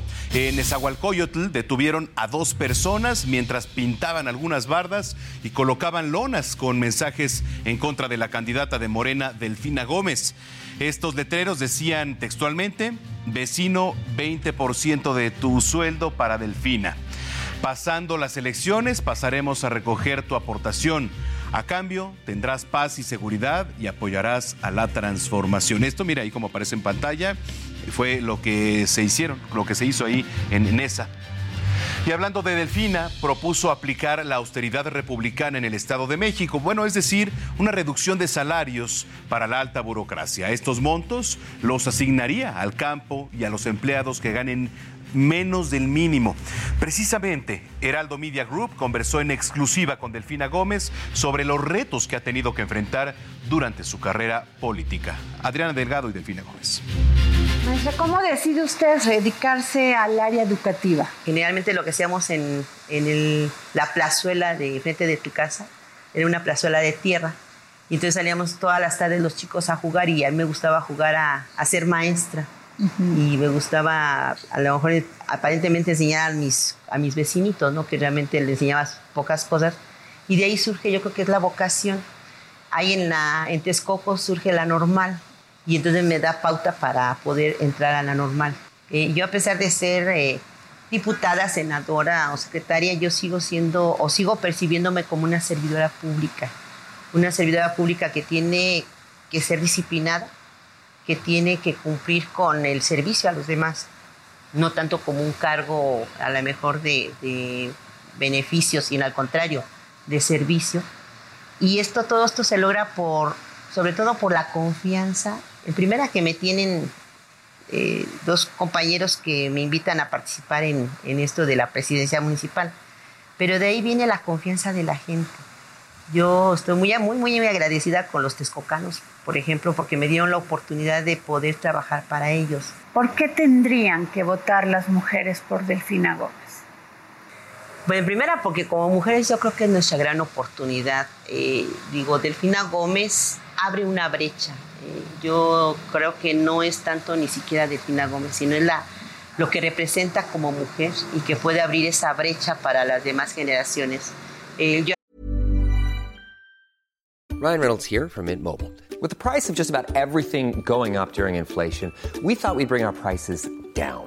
So to help us, we brought in a reverse auctioneer, which is apparently a thing. Mint Mobile unlimited premium wireless. Ready to get 30, 30, bit to get 30, bit to get 20, 20, 20, bit to get 20, 20, bit to get 15, 15, 15, 15 just 15 bucks a month. So, Give it a try at mintmobile.com/switch. slash $45 up front for 3 months plus taxes and fees. Promo rate for new customers for limited time. Unlimited more than 40 gigabytes per month slows. Full terms at mintmobile.com. ver a una pequeñita y decir, esta pequeñita puede en algún momento llegar a ser gobernadora o puede llegar a ser diputada, eh, ya quedan con esa buena eh, intención porque saben que si Delfina Gómez o, o, la, o alguna mujer lo logra, ellas ven que hay la posibilidad, entonces se abre brecha para esas mujeres, para esas nuevas generaciones. En julio voy a hablar con la gobernadora del Estado de México con la participación de los eh, ciudadanos y con todo lo que vamos a trabajar, yo estoy convencida de que así va a ser. Oiga, bueno, que por cierto sí va a haber frente a frente. Esto entre las candidatas Delfina Gómez y Alejandra del Moral. Se trata de dos sesiones de debate que se van a llevar a cabo el 20 de abril y el 18 de mayo en punto de las 8 de la noche. Eh, con una duración de 60 minutos cada uno. Esto va a ser en la sala del Consejo General del Instituto Electoral de la entidad. Si quiere estar al pendiente, usted los va a poder observar en el canal del Estado y también en el sistema mexiquense de medios públicos. Eh, mientras tanto, lo que también se confirmó son las 24 mil casillas que se van a instalar en los próximos comicios, las cuales serán distribuidas de la siguiente forma. 20.502 en el Estado de México a lo largo de los 125 municipios y en Coahuila 4.060 casillas en los 38 municipios. Mientras tanto, en ambos casos, los ciudadanos que residan, digamos, en el exterior podrán votar en las modalidades postal, electrónica, por internet y por primera ocasión en cuatro sedes consulares que son Dallas, Chicago, Los Ángeles y Montreal. Eh, precisamente ahí en Coahuila, el candidato de la Alianza Ciudadana por la Seguridad, conformada por PRI, PAN y PRD, Manolo Jiménez, propuso blindar la frontera norte. Además, se comprometió a fortalecer la economía de la zona, principalmente a través del turismo, al considerar que, bueno, pues hay pueblos mágicos todavía sin mucha difusión. Por su parte, el candidato del Partido del Trabajo, Ricardo Mejía, sostuvo también diversas reuniones con médicos a quienes les prometió atender la deficiencia salarial de los trabajadores. Además, continuó haciendo propaganda a través de volantes en algunos cruceros de Torreón. Para finalizar, arremetió en contra del llamado Bus Laguna porque dijo que está en condiciones de abandono. Ruta 2023.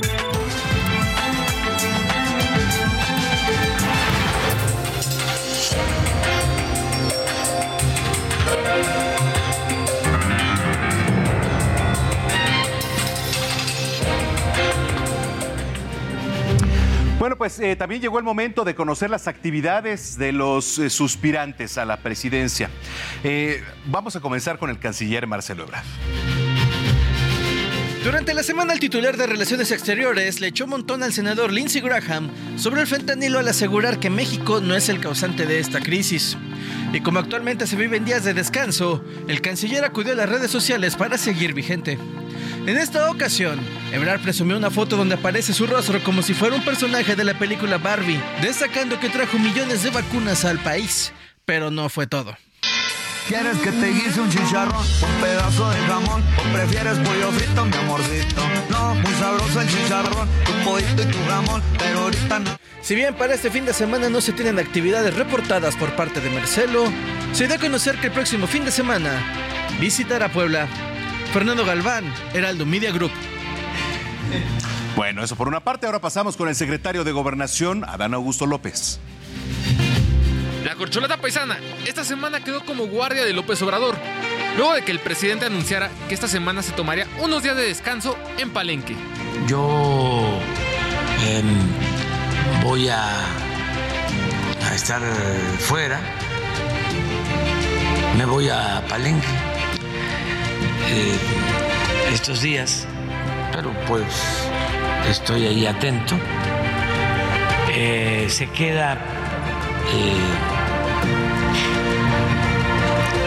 de guardia mm, el secretario de Gobernación, Adán Augusto. Luego de ese anuncio, el secretario de Gobernación no ha tenido actividades oficiales y sus redes sociales las ha dejado muy abandonadas. Pero sus seguidores no lo dejaron así, por lo que se las ingeniaron para subirlo a la tendencia de imágenes con la publicidad de la nueva película de Barbie. Para este fin de semana, el secretario de Gobernación no tiene actividades agendadas. Roberto Martínez, Heraldo Media Group. Bueno, vamos también ahora a ver lo que hizo Ricardo Monreal. El hijo desobediente de la 4T, Ricardo Monreal, tuvo una semana de pocas actividades, ya que en el Senado hubo unas pequeñas vacaciones de 12 días. Se dedicó a mandar mensajes en redes sociales para abordar temas de relevancia nacional. Sobre la Semana Santa, dijo que es un periodo de reflexión.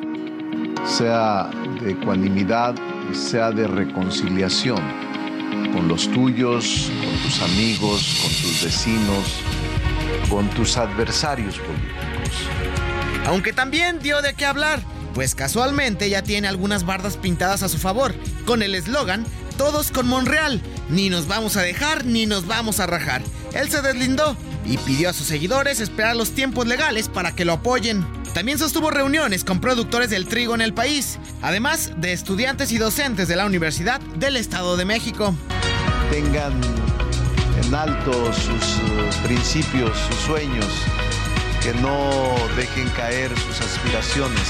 Para finalizar, lanzó un TikTok donde se autodenominó líder político y dio a conocer algunas de las características que debe tener precisamente un líder. Cuidar su equipo, no maltratarlo y además darles tareas específicas y concretas en las que no se dupliquen las funciones. Para este fin de semana no reporta actividades. Iván Márquez, Heraldo Media Group. Muy finalmente vamos a conocer lo que hizo la jefa de gobierno de la capital, Claudia Sheinbaum. La jefa de gobierno Claudia Sheinbaum estuvo durante la semana en la capital supervisando varias obras. Una de ellas fue la renovada línea 1 del metro. Un aplauso a. Es eh, una gran complejidad en todos los sistemas que tienen que ir, además de la vía. Pero vamos muy bien.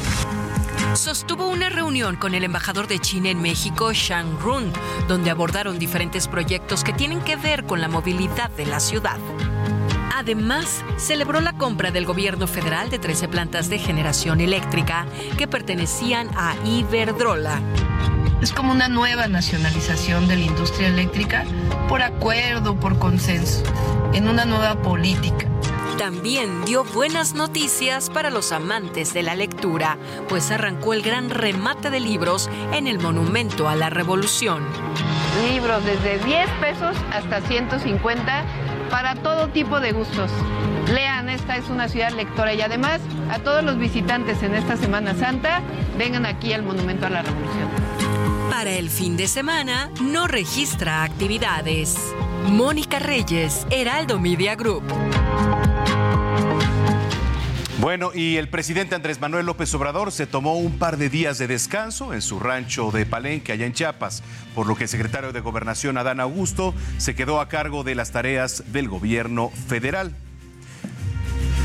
Y por cierto, por cierto, durante la semana hubo todo tipo de discusión sobre el origen del fentanilo. El presidente López Obrador mandó una carta a su homólogo de China, Xi Jinping, para pedir ayuda por el tráfico de esta droga, pero ellos reviraron, afirmando que no son la fuente de este problema. En medio de este caso, Estados Unidos aprobó una versión de venta del primer antídoto para la sobredosis de opioides. Aquí le tengo la información.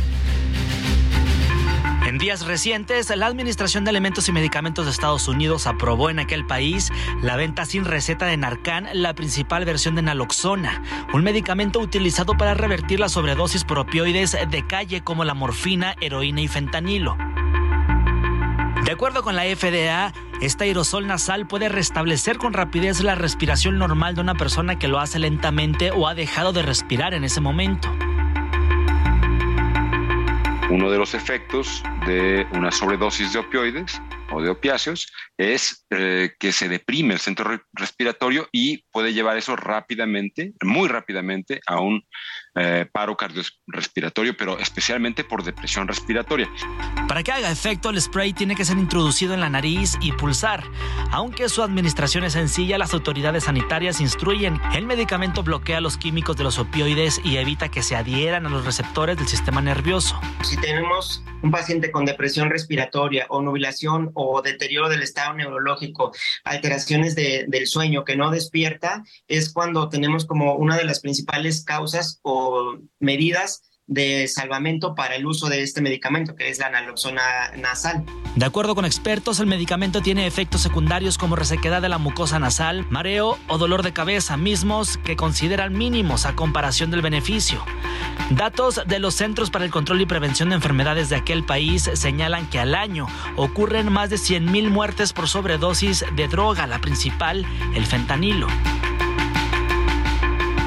En México este medicamento existe pero es regulado bajo receta médica y aunque la situación es distinta a la que actualmente se vive en Estados Unidos, especialistas señalan se debe poner foco de atención en la reducción de los daños.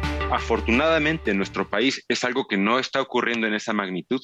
Eh, eh, hay, el consumo eh, de estos medicamentos, de estas sustancias de abuso de calle, está restringido a algunas zonas en México. No significa de ninguna manera que no represente un riesgo a mediano o a largo plazo. Así es que lo mejor es tomar políticas públicas de reducción de daños. Esto es que aunque las personas sigan consumiendo, busquemos que haya menos eh, consecuencias fatales eh, en este caso. En Estados Unidos, además de su venta libre, se distribuye gratis entre la policía, socorristas, asociaciones comunitarias y organizaciones que trabajan con personas sin hogar y otras poblaciones en riesgo. Antonio Anistro, Heraldo Miria Group por cierto está el problema del fentanilo aquí en nuestro país, que la Secretaría de la Defensa Nacional aseguró un cargamento de 44 kilogramos de pastillas de esta droga, al igual que 18 kilos de metanfetaminas y un kilo de cocaína, esto en Mexicali, Baja California. Esto luego de un operativo de la Secretaría de la Defensa Nacional en conjunto con la Fuerza Estatal de Seguridad Ciudadana de esta entidad, aunque bueno, pues eh, hasta el momento no se reportaron detenciones. La madrugada del viernes se suicidó Antonio Tarín García, quien se desempeñó como operador financiero del ex gobernador de Chihuahua, César Duarte. De acuerdo con la fiscalía, se lanzó de un puente vehicular en la ciudad de Chihuahua. Esto motivado por una presunta depresión que sufría desde hace tiempo. En 2017 lo detuvieron por peculado agravado y ante el desvío de 246 millones de pesos del erario estatal. Estuvo tras las rejas cuatro años y salió para llevar su proceso en libertad. Y mientras tanto, ya comenzó la repartición, la repatriación, discúlpeme, de los 40 migrantes muertos en una estación migratoria de Ciudad Juárez, allá en Chihuahua. Fue a través de la Secretaría de Seguridad y Protección Ciudadana que se dio a conocer esta información en donde además, bueno, pues ya llegó a Bogotá, allá en Colombia, el cuerpo del ciudadano de aquel país. Y por su parte, los siete cuerpos salvadoreños están siendo trasladados vía terrestre y se espera que el 8 de abril estén cruzando ya la frontera por Chiapas. Por cierto que allá en San Luis Potosí, migrantes escenificaron la pasión y muerte de Cristo en honor a las 40 víctimas durante el incendio de la estación migratoria de Ciudad Juárez, así como para quienes siguen lesionados y también para los familiares. Ahí mismo, ahí mismo en San Luis, la Secretaría de Seguridad y Protección Ciudadana informó que fueron localizadas 51 personas de dos grupos que estaban reportados como desaparecidos. Además, se confirmó que a Joel Juárez, chofer de una de las dos camionetas que salieron de Guanajuato, lo encontraron muerto. Finalmente ya son 122 personas rescatadas tras ser secuestradas. Esto evidenció una red de tráfico de migrantes y organización de polleros que además opera ahí en la carretera 57 de Matehuala. En medio del operativo para localizar y rescatar a personas privadas de su libertad en San Luis Potosí, la Fiscalía General del Estado dio a conocer que uno de los choferes murió a causa de tortura que padeció mientras estuvo en manos de los delincuentes, a quienes ubican como una célula criminal que opera en los límites de la entidad potosina y Nuevo León. Se trata del empleado de la empresa de transporte turístico Eiffel, Joel Juárez, de 36 años de edad. En un accidentado comunicado de prensa, la Fiscalía Potosina intentó hacer un recuento de los operativos realizados. De acuerdo con su relatoría, en total, fueron 96 las personas migrantes y 25 mexicanos que fueron liberados. Dos sujetos fueron detenidos, así como aseguradas camionetas con reporte de robo y armas largas. También se dio a conocer que entre los individuos localizados por las fuerzas del orden se encuentra uno de los choferes provenientes de Guanajuato. Además de que se liberaron 11 indocumentados dentro de un hotel en la cabecera municipal de Matehuala, además de otros 9 en una casa de seguridad. Fernando Galván, Heraldo Media Group. Bueno, ya en otros temas, Inés Gómez Montt logró que un tribunal colegiado reponga el procedimiento con el cual pues se giró una orden de aprehensión en su contra.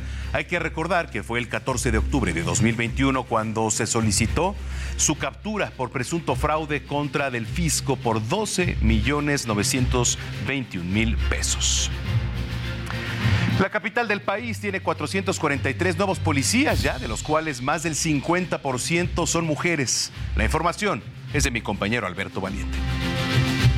La Ciudad de México tiene 443 nuevos policías. La jefa de gobierno tomó protesta de los nuevos elementos egresados de la Universidad del Policía Capitalina, que se integran a la Secretaría de Seguridad Ciudadana. Entran a una corporación que cada día más pone en alto lo que queremos que sean los valores o lo que son los valores de la policía de la ciudad. La honestidad, la honradez. No ponga nunca en duda eso.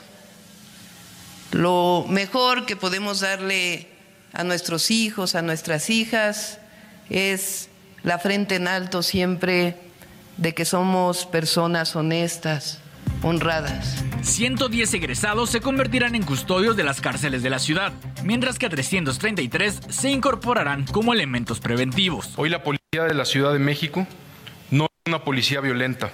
Hoy la policía de la Ciudad de México no es una policía que tenga prácticas de represión. Estamos avanzando todos los días en la depuración de la corporación, combatiendo la corrupción en todos los niveles de nuestra institución. El 54% de la generación 285 está integrada por mujeres, es decir, son 157 elementos femeninos que se estarán integrando en los próximos días a las tareas de seguridad de la capital del país. Nos enorgullece construir una institución donde la equidad de género cada día es una realidad, donde las mujeres pueden buscar una carrera de vida y aspirar a los puestos más altos. Un lugar donde las mujeres han sido un verdadero ejemplo todos los días en operaciones que hemos visto en la Ciudad de México, sin importar si son marchas, si son manifestaciones, protegiendo a las manifestantes, así como también en investigaciones y en operaciones de alto impacto. La jefa de gobierno reconoció la labor de la corporación y resaltó que los delitos de alto impacto se han reducido en un 50%. Alberto Valiente, Heraldo Media Group. Bueno, el día de ayer ni siquiera el fuerte sol impidió que se rompiera un nuevo récord de asistentes allá a la representación de la Pasión de Cristo en Iztapalapa. La alcaldesa Clara Brugada informó que en cuatro días de la representación número 180 de la Semana Santa asistieron 2.152.000 personas. Dijo, se rompió récord de asistencia indicó que tan solo este Viernes Santo acudió un total de 1.500.000 personas y el día jueves más de 550.000 personas. Oiga que, por cierto, uno de los actores que ahí participó en la Pasión de Cristo en Iztapalapa se desmayó mientras se escenificaba la crucifixión de Jesús ahí en el Cerro de la Estrella. El hombre quien representaba a Dimas fue crucificado a la derecha de Jesús, según el Evangelio, se desvanece mientras se realizaba la parte final de la crucifixión debido a una descompensación que vivió ante el calor, obviamente pues el desgaste físico de la representación y agréguele en los nervios, por supuesto. El hombre quien presuntamente además padece diabetes fue atendido por el personal del Escuadrón de Rescate y Urgencias Médicas, pero pues es normal, imagínense las altas temperaturas, todo el desgaste que viene ahí, la deshidratación, eh, pues la presión también, ¿por qué no? De, todo lo que se lleva a cabo por lograr pues una perfección, ¿no? Encima de los medios de comunicación, entonces eh, uno se genta y es normal que de repente la descompensación venga y se desvanezca. Pero esto no solo ocurrió allá en Iztapalapa, también en la representación de la comunidad de Santa María Magdalena, allá en el municipio de Querétaro, se registró el desvanecimiento de dos actores.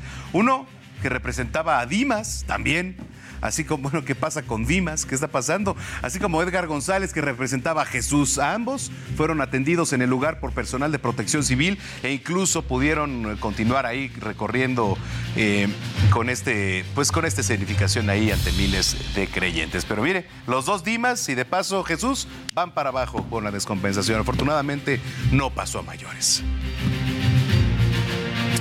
Bueno, no olvide que se puede ponernos en contacto con nosotros a través de nuestro WhatsApp 5591 63 51 19. Repito, 5591 63 51 19. Mándenos sus preguntas, saludos, felicitaciones, denuncia ciudadana es muy importante. Dice por acá muy buenos días, Manuel. Ya estamos pendientes del noticiero y llegando a Querétaro para pasar el sábado de gloria con la familia. Soy Silvia Rivera. Muchas gracias, Silvia. Dice por acá, buenos días a todo el equipo del informativo de fin de semana. Como la noticia no descansa, el Heraldo siempre avanza. Aquí viéndolos mientras desayunamos con la familia en Oaxaca. Saludos por parte de Diego García. Bueno, pues muchas gracias. Eh, lo invito para que continúe con nosotros a través de la señal de radio y televisión. Ya volvemos. Heraldo Radio, la H se lee, se comparte, se ve y ahora también se escucha.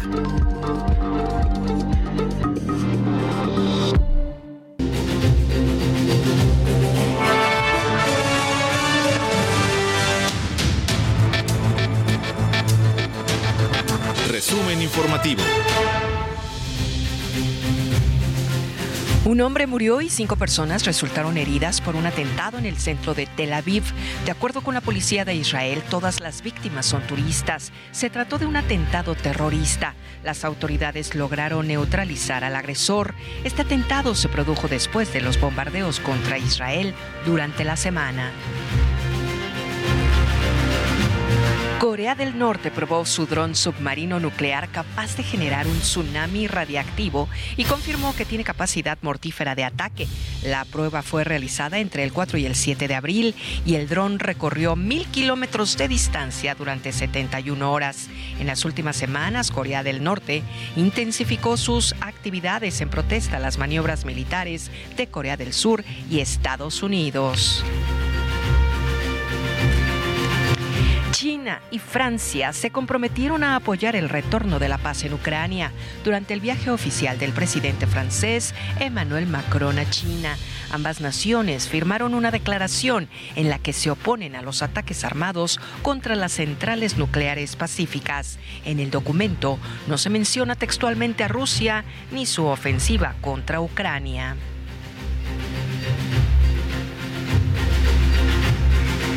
Cientos de miles de hogares en Quebec se quedaron sin electricidad dos días por la tormenta de hielo que azotó a Canadá. Fueron 450 mil hogares que hasta este viernes permanecieron a oscuras. La tormenta también generó alrededor de 60 intoxicaciones con monóxido de carbono y tres muertes, la última de un hombre en Montreal.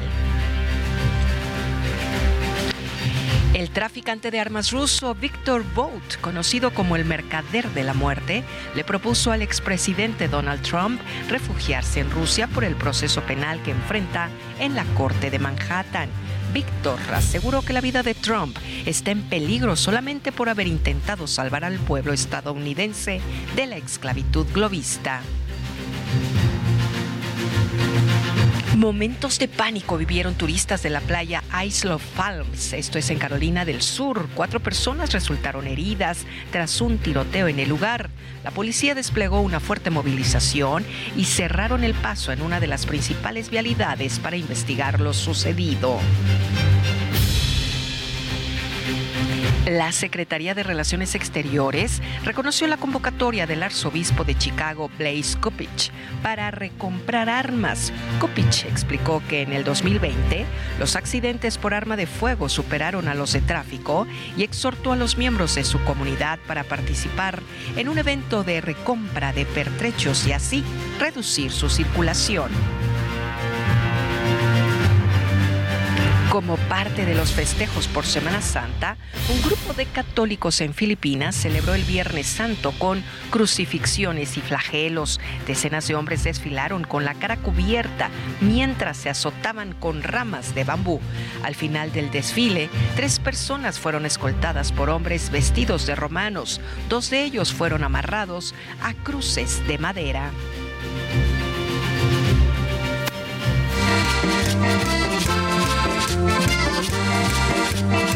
Ay, carequito playero, que camina en la arena, volviendo a nena, se ve en la playa, su cuatro patitas, caminando ligero, con los ojos parados, que parece antena.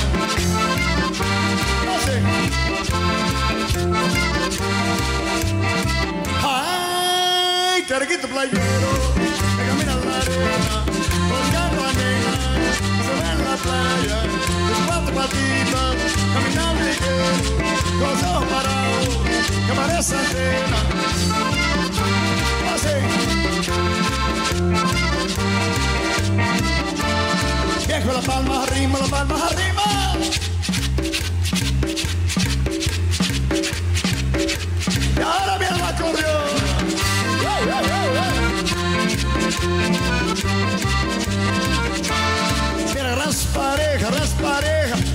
Chiflando todo, chiflando todo.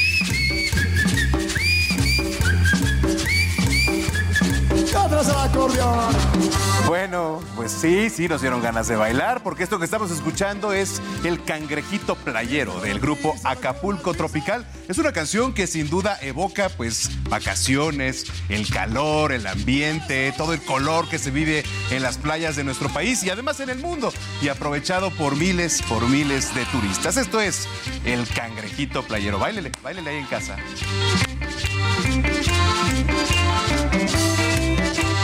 Hey.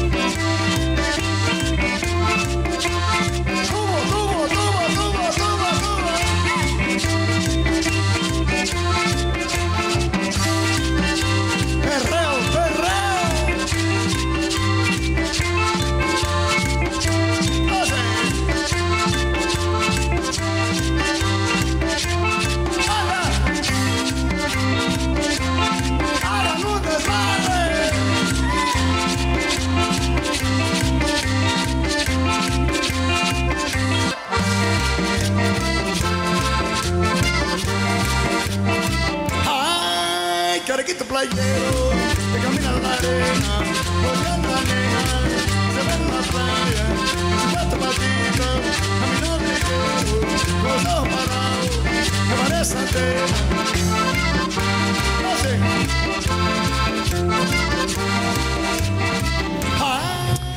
Bueno, ya son las 9 de la mañana con 6 minutos en el tiempo del centro. Continuamos a través de la señal de Heraldo Radio y aquí en Heraldo Televisión. Y si de vacaciones hablamos, este fin de semana los principales centros turísticos del país lucen abarrotados por Semana Santa. Eh, mire, ahorita vamos a hacer diferentes enlaces. Allá en Guerrero, por ejemplo, la ocupación hotelera alcanzó más del 75%. Carlos Navarrete, corresponsal, nos tiene más información. ¿Cómo están las cosas por allá en Guerrero, Carlos? ¿Qué tal Manuel? Buenos días. Comentarte que en este periodo vacacional por Semana Santa, Guerrero registra una ocupación hotelera general del 87.4%. Respecto al Triángulo del Sol, Tasco es el municipio que registra la cifra más alta con una ocupación del 99.7%. Es aquí donde se llevan a cabo las ceremonias religiosas de mayor relevancia a nivel estatal y nacional, como la procesión del silencio y la procesión de los Cristos. En cuanto al binomio Ixtapas y Guatanejo, la ocupación hotelera es del 90.6% y en el puerto de Acapulco del 85%. De acuerdo con información de las autoridades estatales, para brindar seguridad a los turistas fueron desplegados en todo el estado 624 elementos de la Policía Estatal, 526 elementos de la Marina Armada y 494 elementos de tropa del Ejército. En estas acciones también participa personal de protección civil, así como los gobiernos municipales. Hasta aquí mi reporte. Buenos días. Gracias, Carlos Navarrete, esto en Guerrero. Y ahora vamos a ir hasta la Verde Antequera, Oaxaca, que es uno de los tres estados, por cierto, más visitados en esta Semana Santa. Nuestra corresponsal Karina García nos tiene más detalles. Adelante, Karina. Hola Manuel, buen día. En Oaxaca las autoridades estatales informaron que durante este periodo vacacional que comprende del 3 al 9 de abril se estima una ocupación hotelera del 70.39% en los tres principales destinos turísticos, Bahías de Huatulco, Puerto Escondido y la ciudad de Oaxaca, con la llegada de 109 mil turistas y una derrama económica de 452 millones de pesos. En este sentido, las autoridades confiaron en que esta meta será rebasada ya que Oaxaca cuenta con ocho áreas naturales protegidas, 10 rutas turísticas, 75 municipios de vocación turística, 11 zonas arqueológicas, 6 pueblos mágicos y un barrio mágico que recientemente fue nombrado el barrio de Jalatlaco. Y bueno, en ese mismo sentido, comentarles que turistas pagaron 480 pesos por tomarse dos cervezas a orillas de la playa La Entrega en Santa María Huatulco.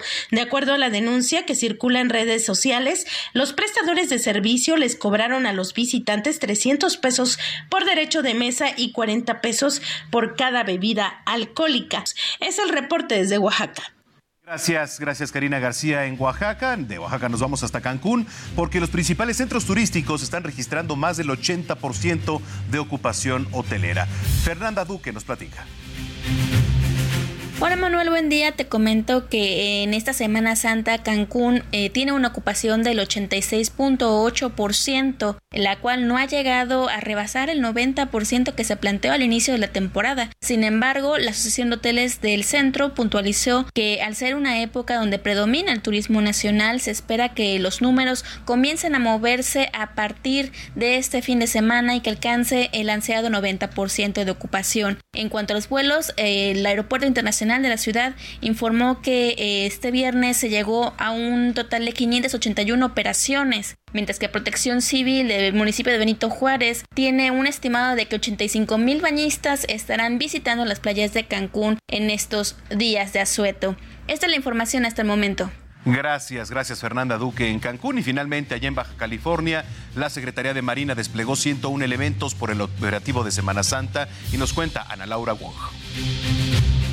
¿Qué tal Manuel? Te saludo con muchísimo gusto desde Tijuana para informarte que de acuerdo al Comité de Turismo y Convenciones de Tijuana se registra entre el 60 y 70% en ocupación hotelera en la ciudad fronteriza con motivo a las vacaciones de Semana Santa. Estiman que al término del periodo vacacional podría haber un incremento en la actividad turística de alrededor del 30% en comparación con el periodo anterior.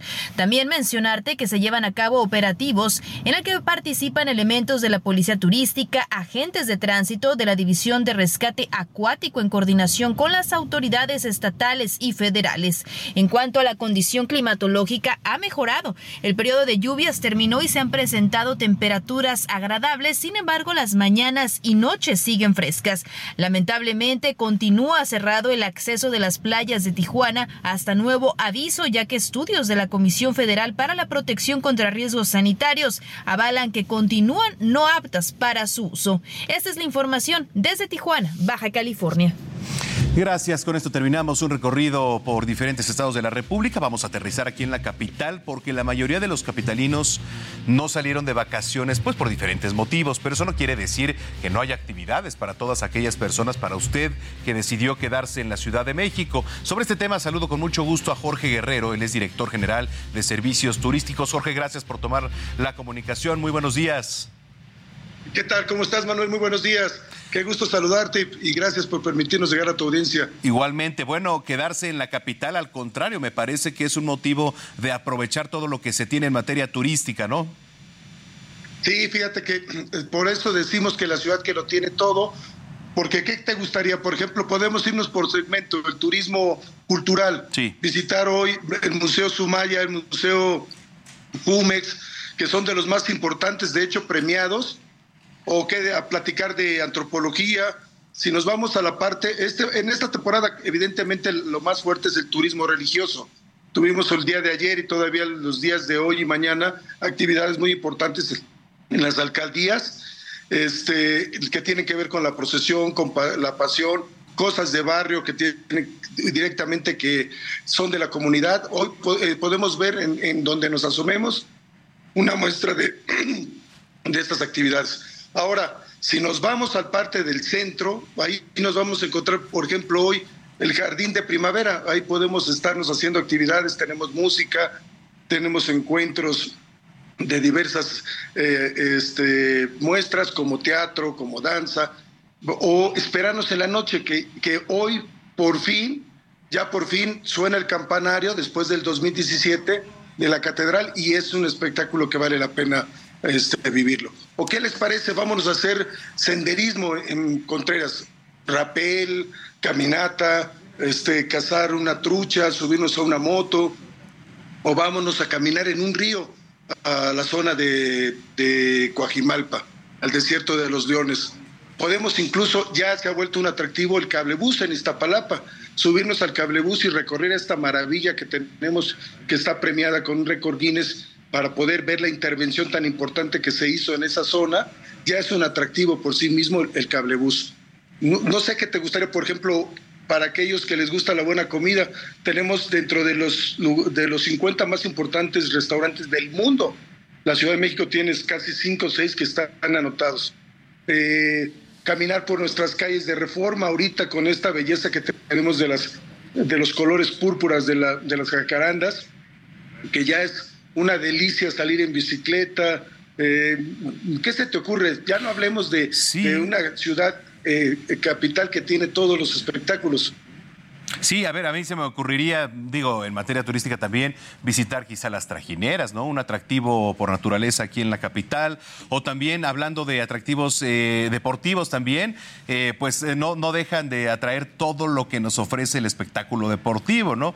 Fútbol, que además hoy en la capital pues hay diversos espectáculos, ¿no? Hay lucha libre, hay béisbol, hay fútbol, entonces también resulta un atractivo porque además todos los escenarios, y, hablo de, de la Arena Coliseo, que es una tradición, Hablo del Estadio Azteca, que bueno, pues es un emblema para, para nuestro país. Hablo del Estadio Alfredo Harp, que además es uno de los más modernos en todo el país. Entonces también todo eso resulta un atractivo, ¿no? Sí, fíjate que esto, esto también tiene esta, esta ciudad que lo tiene todo. En, turismo deportivo tenemos estas grandes sedes y como lo dices bien, podemos disfrutar de, de lo de momento, como lo dices, ya de tres grandes eh, deportes con tarifas o, o, ingresos muy económicos para la familia. Hoy por hoy la lucha libre es un, un referente del turismo en la ciudad. Este, acabamos de festejar los 90 años de, de la Arena eh, México y creo que también valdría mucho la pena, la pena, o ver un partido de béisbol, como lo mencionas. Ahora, podemos también, eh, en el caso de Xochimilco, lo que dices es irse, planear con la familia desde muy temprano, nos vamos al mercadito, compramos nuestra comida, nos subimos a la trajinera, vamos acompañados de mariachis, de, de- de- estamos escuchando de forma inercial, nos bajamos al ajolotario, nos vamos a hacer una chinampa. La verdad es que esta ciudad, aquí en esta ciudad lo que falta es tiempo.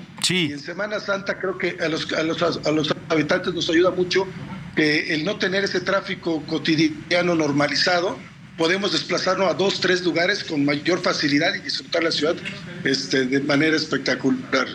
Bueno, pues ahí está, así que hay que aprovechar, hay que aprovechar la capital, de verdad, para todos los que se quedaron. Hay veces que, como tú dices, no tenemos la oportunidad de hacerlo ahora que ha bajado la afluencia de personas. Me parece que es una buena oportunidad para disfrutar de todos los atractivos que nos ofrece la capital, no únicamente para los que vivimos aquí. Ahí está el castillo de Chapultepec, todo, todo el, el- el conjunto de Chapultepec por, por sí mismo es una atracción. Entonces, pues ahí está la Sí, que invitación. hoy estamos de fiesta. Claro, sí, sí, sí. Hablando de Chapultepec, estamos de fiesta porque estamos cumpliendo 100 años. Ah, sí, y sí, por sí. ahí la gente que va, sí, se va a encontrar un oso panda gigante, un conejo gigante, y ya no les digo más porque es sorpresa. Es más, preparen las canastas para que nos vayamos hoy en la noche a hacer un picnic nocturno y, y disfrutar de esas instalaciones en un momento que casi no se conoce, que es, que es en la noche y pasársela muy bien con act- 120 actividades musicoculturales. Entonces creo que tenemos mucho que recorrer y más vale la pena que ya nos vayamos saliendo de casa.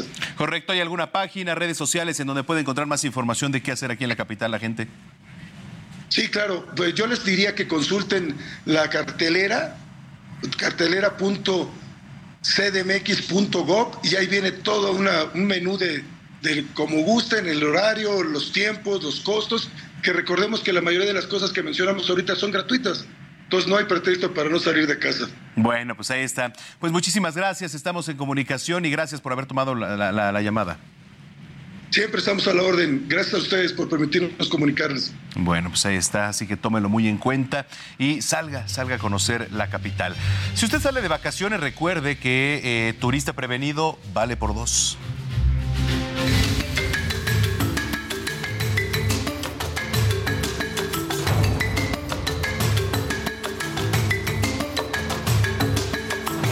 Turista precavido vale por dos y en temas de salud aún más. Por ejemplo, para evitarnos una quemadura de sol, ser mordidos por una serpiente, sufrir un golpe o en el peor de los casos para no acabar durmiendo en la cama de un hospital en vez de la del hotel.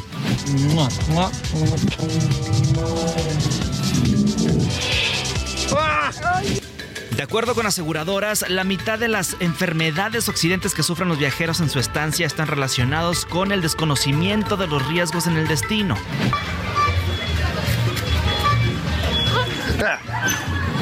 En cuanto a enfermedades, hay tres comunes.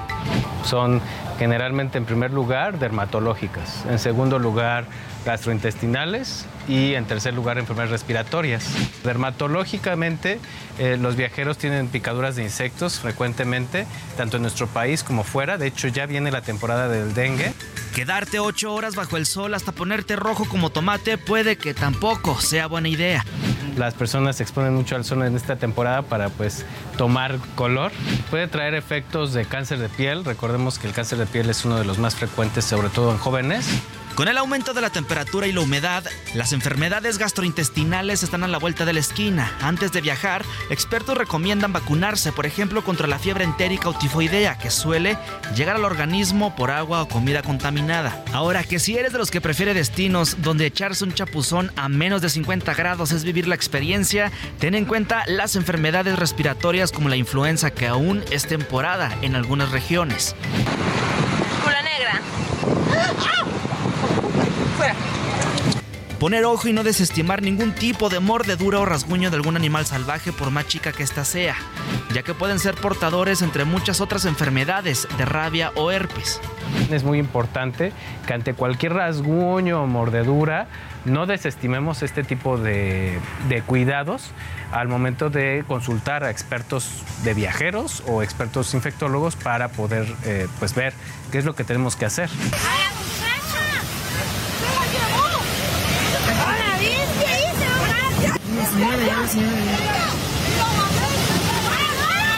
Y para aquellos que se hacen los valientes al subirse o entrar a lugares prohibidos, preguntarse dos veces si vale la pena arriesgar la vida.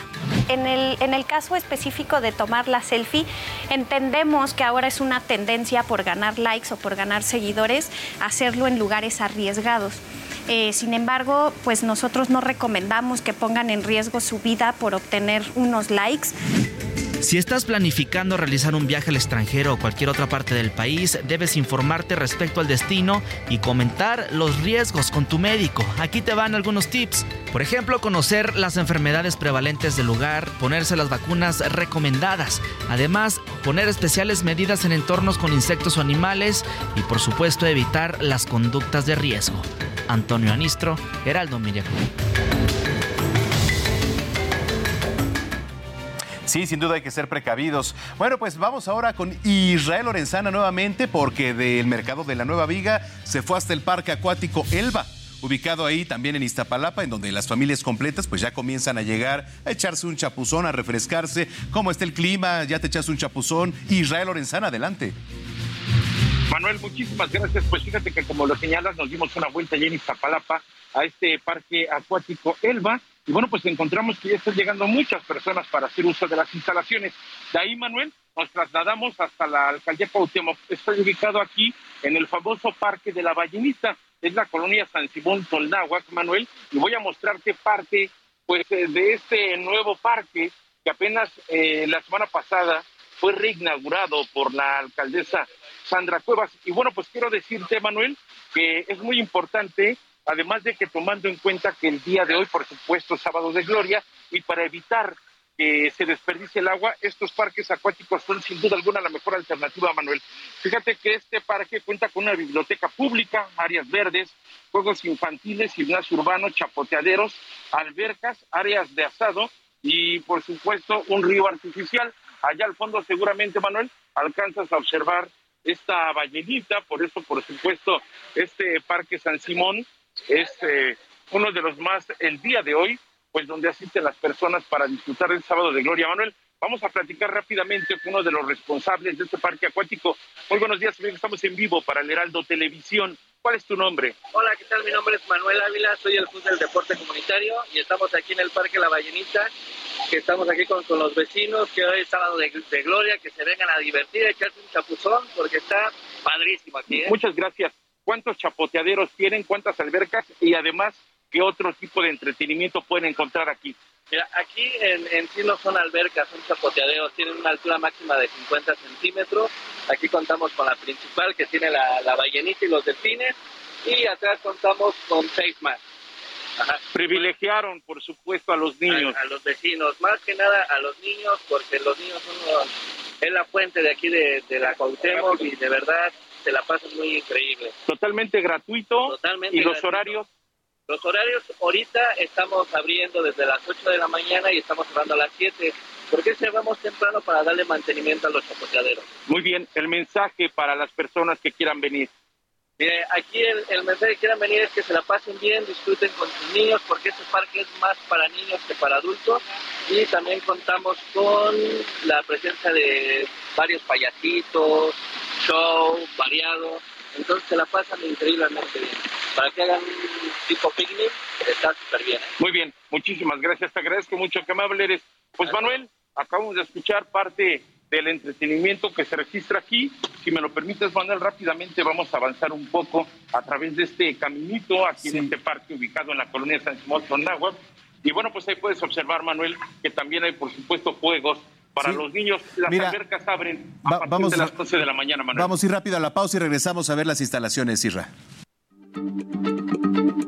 Heraldo Radio, la H se lee, se comparte, se ve y ahora también se escucha.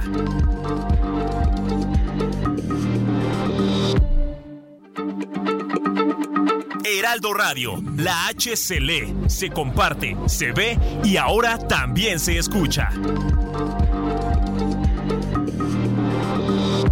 Bienvenida al informativo de fin de semana. Eh, bueno, pues muchas gracias por sus comentarios también ahí a través de las redes sociales. Vamos a hacer contacto con Luis Ramírez, conductor de Mundo Inmobiliario Radio y CEO de Vive de las Rentas, quien nos habla sobre los hospedajos, los hospedajes de vacaciones. ¿Cómo estás? Adelante, buenos días. Gracias, querido Manuel. Muy buenos días. Pues sí, efectivamente, hoy en esta Semana Santa y de manera recurrente, muchas personas prefieren rentar a través de plataformas vacacionales eh, en vez de lidiar con todo el proceso ante un hotel, etcétera. Y bueno, con esta tradición o esta eh, pues eh, costumbre de vivir como locales también. Esto se permite gracias a vivir en zonas donde viven las personas y prácticamente en sus propias casas. Lo que hacen hoy millones de personas en el mundo es poner a la renta su propiedad mientras ellos se van de vacaciones a otro lado, pero también crean y hay propiedades destinadas para eh, rentar a través de rentas eh, vacacionales, a través de estas plataformas que te permiten vivir como local y que por supuesto te permiten disfrutar de estas experiencias de eh, pues ir a la tienda de barrio, etcétera. Y es algo que cada vez más personas, esta Semana Santa, por ejemplo, pues una, un buen porcentaje de los vacacionistas están disfrutando de un departamento, de una casa, viviendo como locales en destinos vacacionales, pero no solamente en destinos vacacionales, Manuel, esto también sucede en las ciudades, en las metrópolis, hay ejecutivos que van de trabajo o simplemente los nómadas digitales que prefieren estar un mes, una semana en una casa, en un departamento, en un espacio como local. Y luego todavía, por supuesto, hay eh, personas que eh, si hacen un buen análisis de su propiedad, pueden potenciar la rentabilidad para rentar por plataformas vacacionales, pero también a lo mejor dividiendo todavía eh, y teniendo más espacios rentables. Una de estas figuras, por ejemplo, son los famosos lock-off. Si tú tienes tu casa y, y está sucediendo mucho en muchos países, en Estados Unidos, por ejemplo, y tienes un garage en el que no tienes coche no, o no lo usas, bueno, puedes adaptar este garage, amueblarlo y tener un espacio rentable para generar ingresos. Entonces, hay además eh, de las experiencias para los usuarios también oportunidades para los dueños de propiedades para aumentar su rentabilidad. Y fíjate que todo esto voy a hablar en un masterclass totalmente sin costo que tendré el próximo miércoles. Y por supuesto, eso hablamos también en mi programa que se escucha hoy aquí a través de la frecuencia El Heraldo Radio en punto de las cuatro de la tarde. Ojalá que se puedan conectar. Y ahora voy a dar mis redes sociales porque eh, déjame decirte que el solo hecho de amueblar una propiedad puede hacer que dupliques o tripliques tus ingresos y luego, claro, ponerla a la renta de forma eh, a través de esas plataformas vacacionales puede hacer que ganes mucho más. Esto pasa en colonias que se están gentrificando y se ha hablado mucho, por ejemplo, de colonias en la Ciudad de México como la Condesa, como la Roma, donde ya los propietarios pues no quieren rentar de manera tradicional porque ya se dieron cuenta que si rentan a través de estas plataformas vacacionales, de estas plataformas digitales, sus ingresos pueden ir mucho más arriba. De todo esto vamos a estar hablando, por supuesto, en este masterclass y en mi programa hoy en punto de las cuatro de la tarde. Y le quiero dar a tu audiencia con mucho gusto un ebook con cinco puntos que tomar en cuenta para poner tu propiedad en renta a través de estas plataformas vacacionales y si ya la tienes, cómo duplicar los ingresos, porque claro que hay muchos factores que tomar en cuenta, hay gente que tiene miedo, bueno, quítense el miedo. ¿Cómo tomar este ebook? Tienen que mandarme un mensaje y sobre todo los espero en este masterclass que tendré el próximo miércoles 12 de abril. Querido Manuel, en punto de las 8 de la noche, sin costo, insisto, solo tienen que inscribirse. ¿Cómo me encuentran? Me encuentran en Facebook, en Twitter, en Instagram, en todos lados como Luis Ramírez Mundo Inmobiliario. Mándenme un mensaje ahora y sobre todo, pues, eh, conéctese hoy a las 4 de la tarde aquí por la frecuencia de El Heraldo Radio. Y me gustaría dejarle a tu audiencia, querido Manuel, eh, la pregunta a los que nos están escuchando mientras vacacionan, si rentaron a través de un hotel o están en una plataforma vacacional, en una de estas eh, famosas plataformas que te permiten, pues, disfrutar de los destinos como local, Manuel. Sí, sí, sí, sí. Bueno, pues vamos a estar muy pendientes. Interesantísimo lo que nos estás planteando. Además, eh, pues Mundo Inmobiliario, que se transmite 4 de la tarde, una vez al finalizar zona de noticias. Nosotros estamos de 2 a 4 de la tarde y pues te dejamos la estafeta ahí para que eh, pues nos expliques un poquito más de, de qué va todo esto. ¿Nos puedes repetir redes sociales y por favor horario lo que se va a tocar? Muchas gracias. Sí, me encuentran en todos lados, Facebook, Twitter, Instagram, como Luis Ramírez Mundo Inmobiliario. Y ahí les voy a mandar con mucho gusto un ebook con cinco puntos a analizar para que pongas tu propiedad a la renta a través de estas plataformas vacacionales, que insisto, no solamente es en destinos vacacionales, también en las grandes metrópolis funciona. Y nos escuchamos hoy aquí a través de la frecuencia del Heraldo, todos los sábados 4 de la tarde y los jueves también 10 de la noche, Mundo Inmobiliario, querido Manuel. Gracias, Luis. Saludos. Feliz vacaciones. Igualmente, igualmente, Luis Ramírez, al finalizar Zona de Noticias a través de la señal de Heraldo Radio.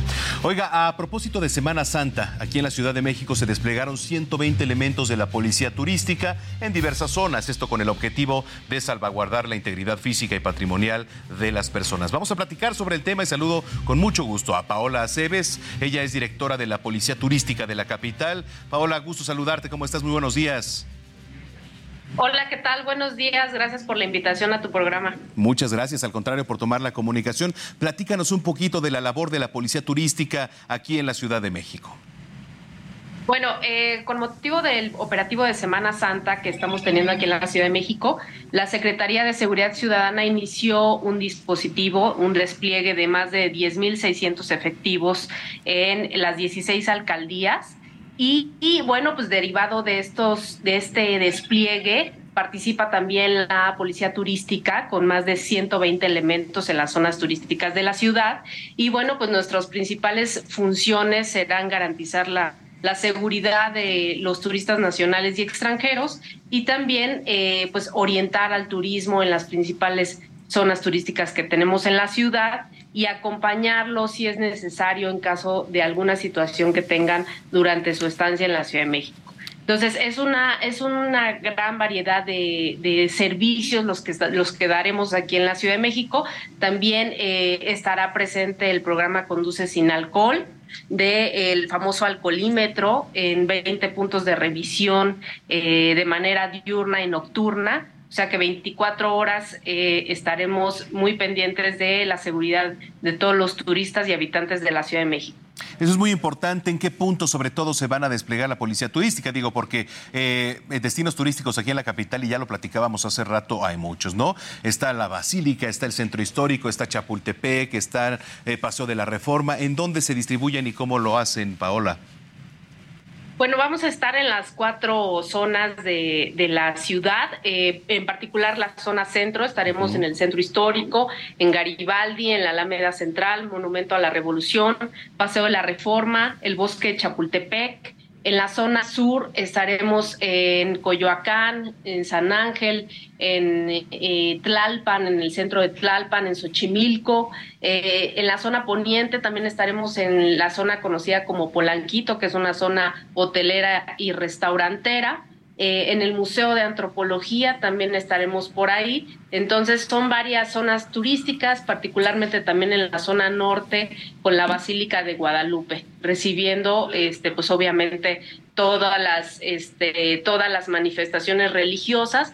Como sabemos, pues es una época de turismo también religioso. Correcto. Finalmente, entonces, la ciudadanía se puede acercar a la Policía Turística de la Ciudad de México a pedir algún tipo de auxilio, sobre todo orientacional, pero también podría servir como protección. Así es, sí. Eh, finalmente nosotros somos policías también.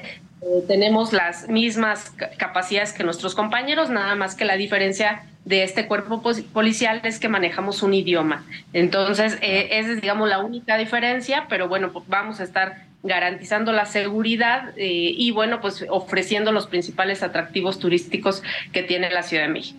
Muy bien, pues Paola, muchísimas gracias, gracias por eh, tomar la llamada y estamos en comunicación si lo permites. Hasta pronto, muchas gracias. Gracias, Paola Cebes, directora de la Policía Turística de la Ciudad de México. Son las 9 de la mañana ya, con 38 minutos en el tiempo del centro. Eh, bueno, pues es momento de ir con mi querida güera, con Paulina Greenham, quien nos va a presentar una nueva historia de Fundación Grupo Andrade. Fundación Grupo Andrade, nuestros niños y niñas nos necesitan, presenta.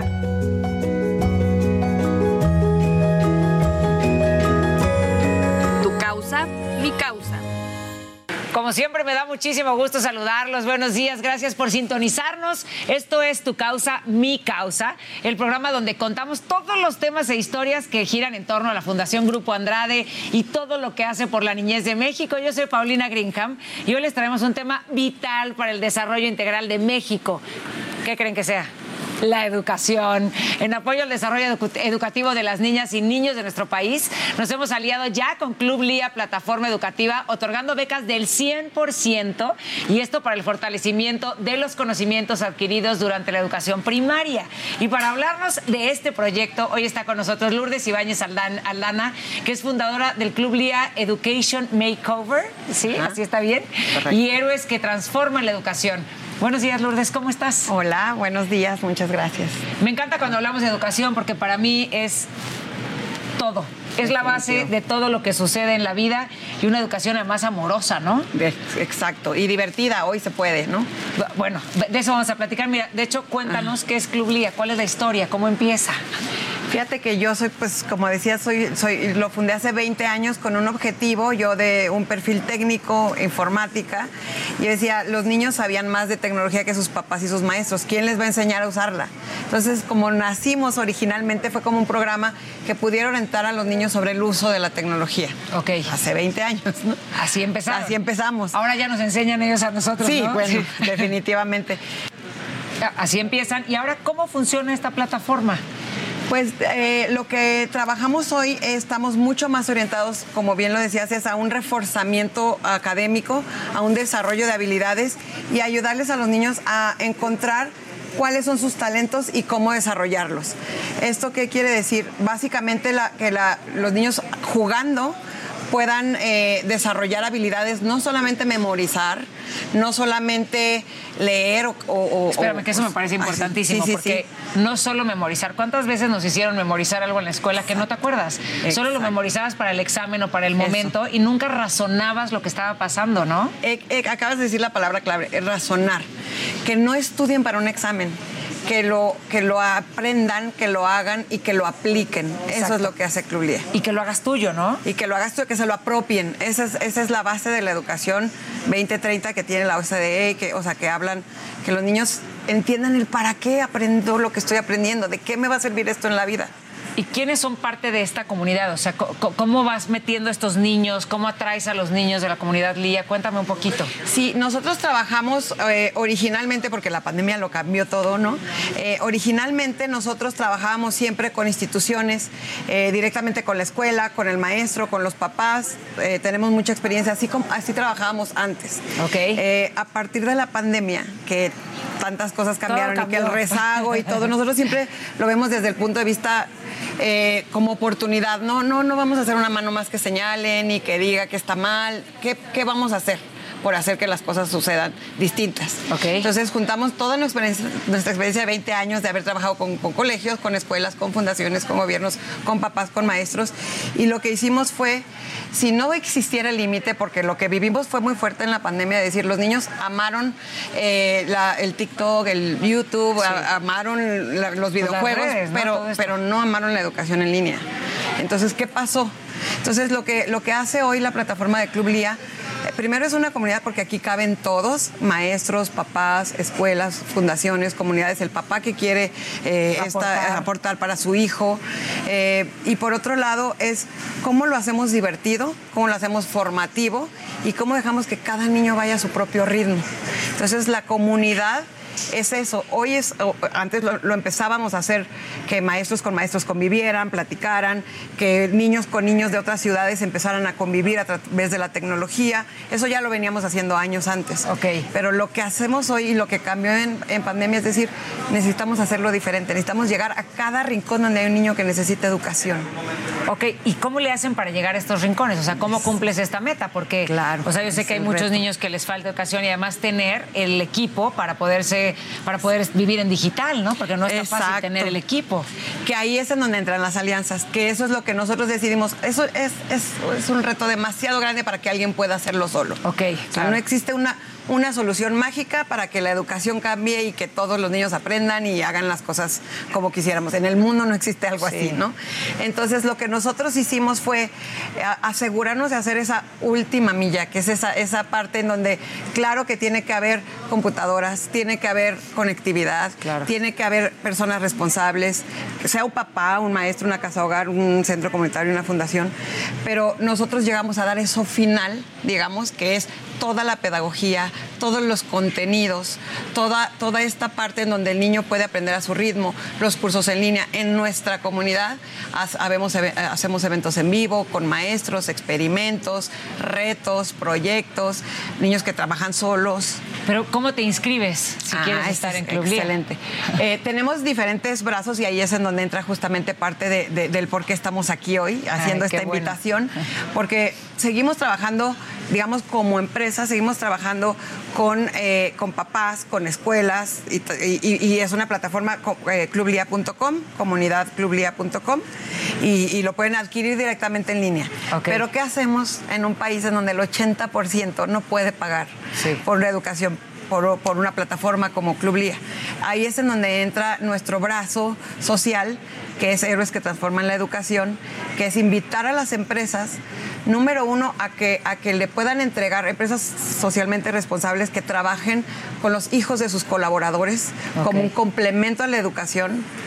Eh, ese es uno de los brazos. Y el otro es justamente que los héroes están en todos lados, desde el Sí. que puede donar una beca de 3.600 pesos al año para becar a un niño por un 3,600 año al año. Al año. Wow.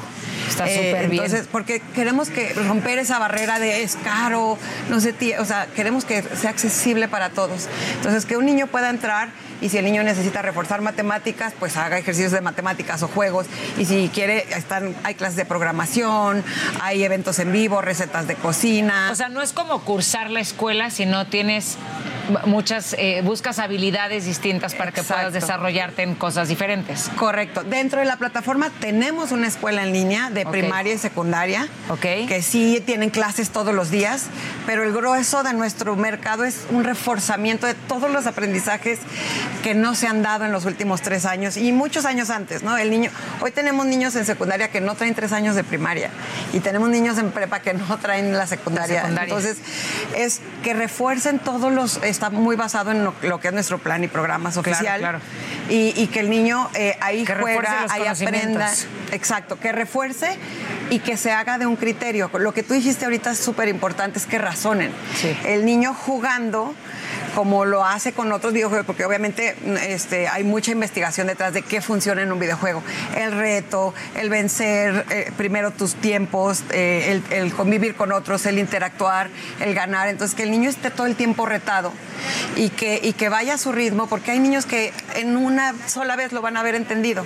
Y habrá otros niños que necesiten dos, tres, cuatro, cinco veces un tema, pero en otros temas a la primera le entienden. O sea, el propósito es que a final de cuentas todos los niños tengan eh, este acceso a la educación, que podamos entrar los papás, pero los maestros y que haya esta facilidad de tener las becas con estos brazos, ¿no? Que dices Exacto. ahorita, esta ayuda, estos héroes, que pueden ser las empresas, puede ser alguien eh, que decida pagarle a un niño una beca anual que es 3.600 pesos, decías. Así es. ¿Cómo está ayudando Fundación Grupo Andrade a Club Lía? Fíjate, la alianza que tenemos con Fundación Grupo Andrade, que me encanta, hablando de, de esta responsabilidad, nosotros vemos a las empresas como vehículos de transformación social.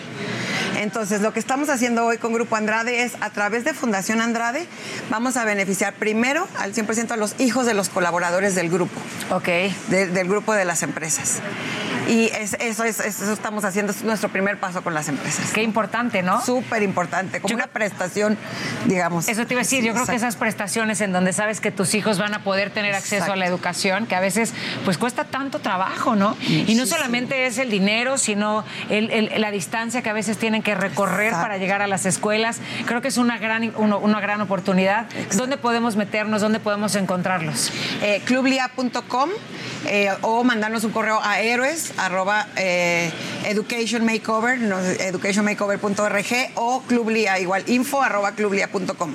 Pues mil gracias por haber estado con nosotros. Al Ella es Lourdes. Ibáñez. Gracias. Gracias. por contestarnos, por contarnos, No, por hacer tanto por la educación, porque creo que pues eso es, ese es el pilar, ese es, ese Así es el cimiento acá, ¿no? Para que podamos tener un México súper diferente y un mundo distinto. Exacto, que nosotros decimos, es- una apuesta hoy por la educación, pero mañana por una economía distinta. Así va a ser. Así y gracias, gracias por hacer todo esto, por estar aquí. Y yo los espero la próxima semana en Tu Causa, Mi Causa. Síganos en nuestras redes sociales y vean nuestros videos en YouTube porque hay mucho que seguir aprendiendo. Recuerden, escojan su causa y no la suelten porque eso puede cambiar el camino de México, del mundo y de algún niño o niña de este país. Nos vemos pronto. Fundación Grupo Andrade, nuestros niños y niñas nos necesitan, presentó.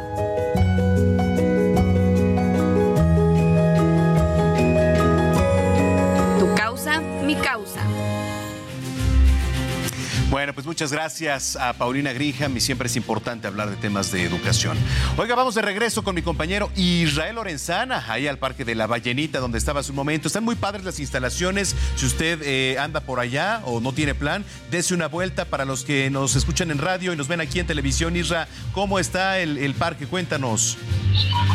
Manuel, muchísimas gracias. Pues fíjate que nosotros ya nos dimos una vuelta en todo este parque y hemos encontrado que hay muchas atracciones, Manuel. Mira, una de ellas es, por supuesto, este arenero. Y es que el acceso a las albercas en este parque La Ballenita, que está ubicado a un costado de la Avenida de los Insurgentes, Manuel, aquí en la alcaldía Cuauhtémoc, el acceso a las albercas es hasta las 11 de la mañana. Pero bueno, la gente puede comenzar a llegar a partir de las 8 y por supuesto hacer uso de las instalaciones como estos juegos para niños y por supuesto también se hablaba pues de este espacio donde pues han colocado bastante arena y los chavitos eh, pues pueden estar jugando en lo que ingresan a las albercas. Hay algunas reglas importantes, Manuel. Los chapoteaderos tienen que estar pues listos a las 11 de la mañana y la gente debe de pasar antes a las regaderas para poder tener acceso. Hay servicio médico, por supuesto hay seguridad, no se permite ingresar con bebidas alcohólicas y además los niños que vienen solamente pueden accesar acompañados de un adulto, Manuel. Y la mayor atracción, por supuesto, es este chapoteadero que está en el ingreso principal, en la entrada principal, donde se puede observar a esta ballenita, la cual, bueno, pues ya tiene muchísimos años aquí, Manuel, y la alcaldía apenas la semana pasada reinauguró este parque acuático llamado, por supuesto, La Ballenita. Pues, Manuel, es una buena alternativa para que pues el día de hoy, sábado de gloria, la gente pueda venir, disfrutar, convivir en familia y además hay algunas zonas donde pueden hacer carne asada, donde pueden descansar, hay bastante pasto, de manera que bueno, pues es una buena opción aquí en la Ciudad de México, Manuel, para que la gente pueda disfrutar de esas instalaciones del Parque Acuático La Ballenita, Manuel. Eso es muy importante. Estaba por ahí el, el arenero, ¿no? Estaban ahí los chapoteaderos para que la gente pues se dé un chapozón. ¿Cómo está el clima, eh? A esta, a esta hora de la mañana. Fíjate, Manuel, que a esta hora de la mañana todavía hay un clima agradable. Aquí tenemos 14 grados centígrados, está rico. Los chavitos, bueno, pues están en short. Muchos ya traen pues su traje de baño, están listos para ingresar a las albercas a las 11 de la mañana, pero bueno, pues están disfrutando de este arenero que te estoy mostrando en las imágenes, amigo, para que por supuesto pues puedan accesar después hasta la zona de albercas. Vamos a tratar de platicar con algunas personas, Manuel, que nos den su punto de vista. Señora, muy buenos días, estamos en vivo para el Heraldo Televisión. ¿Qué le parecen las instalaciones? ¿Cómo ve este parque acuático que pues ha implementado ya la alcaldía para que puedan venir los chavitos? ¿Cómo lo ve? Muy, muy, muy bien. La verdad es que es una gran, gran opción para toda la gente de la demarcación en general. Hay diferentes atractivos para los niños principalmente, que son los reyes de la casa. Entonces, Claro. Los invitamos a que vengan, a que vengan a disfrutar el día de hoy. El clima está excelente, no mucho calor, no mucho frío, Claro. está muy, muy bien. Y ya en espera de que puedan abrir las albercas para que los niños se vayan a nadar. Con seguridad, con todo, por es, supuesto, ¿no? hay seguridad, hay mucho personal que está cuidando a los niños Sí, claro. que no haya alguna situación que los ponga en riesgo. Claro. Hay muchas áreas, hay para sentarse, para comer, para socializar, como usted bien lo decía, Sí. Para que los niños estén en el arenero, que yo veo que están disfrutando mucho en terraza, por ejemplo, Claro. los juegos que están prácticamente nuevos, más bien nuevos, todo Sí. es nuevo para que vengan a disfrutarlo, vengan a aprovechar. Su nombre. Cristina Quintana. Cristina, muchas gracias, qué amable eres. Y Manuel, rápidamente vamos a correr, vamos a ingresar aquí a la zona donde hay algunas personas descansando, ya están aquí listas. Señora, muy buenos días. Viene a disfrutar con la familia. Sí, con mis hijos. ¿Qué le parecen las instalaciones? Pues ¿Cómo ve? Están muy bien. Sí, ¿Le gustan? sí, se ven muy bien. Ya hacían falta, ¿no? Para que los chavitos Ajá, disfruten. sí, nosotros venimos desde Naucalpan. Desde Naucalpan nada más vino aquí. Ajá, sí. ¿Y qué impresión le da?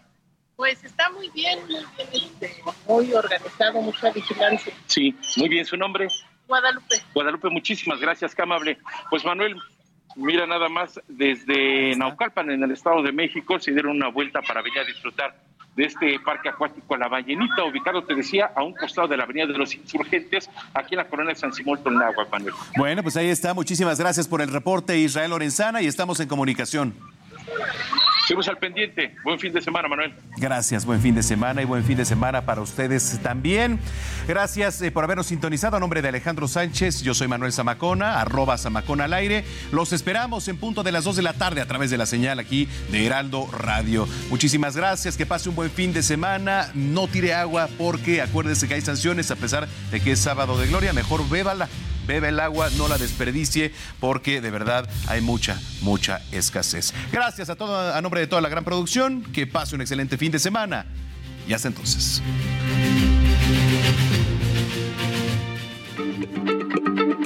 Heraldo Radio, la H se lee, se comparte, se ve y ahora también se escucha.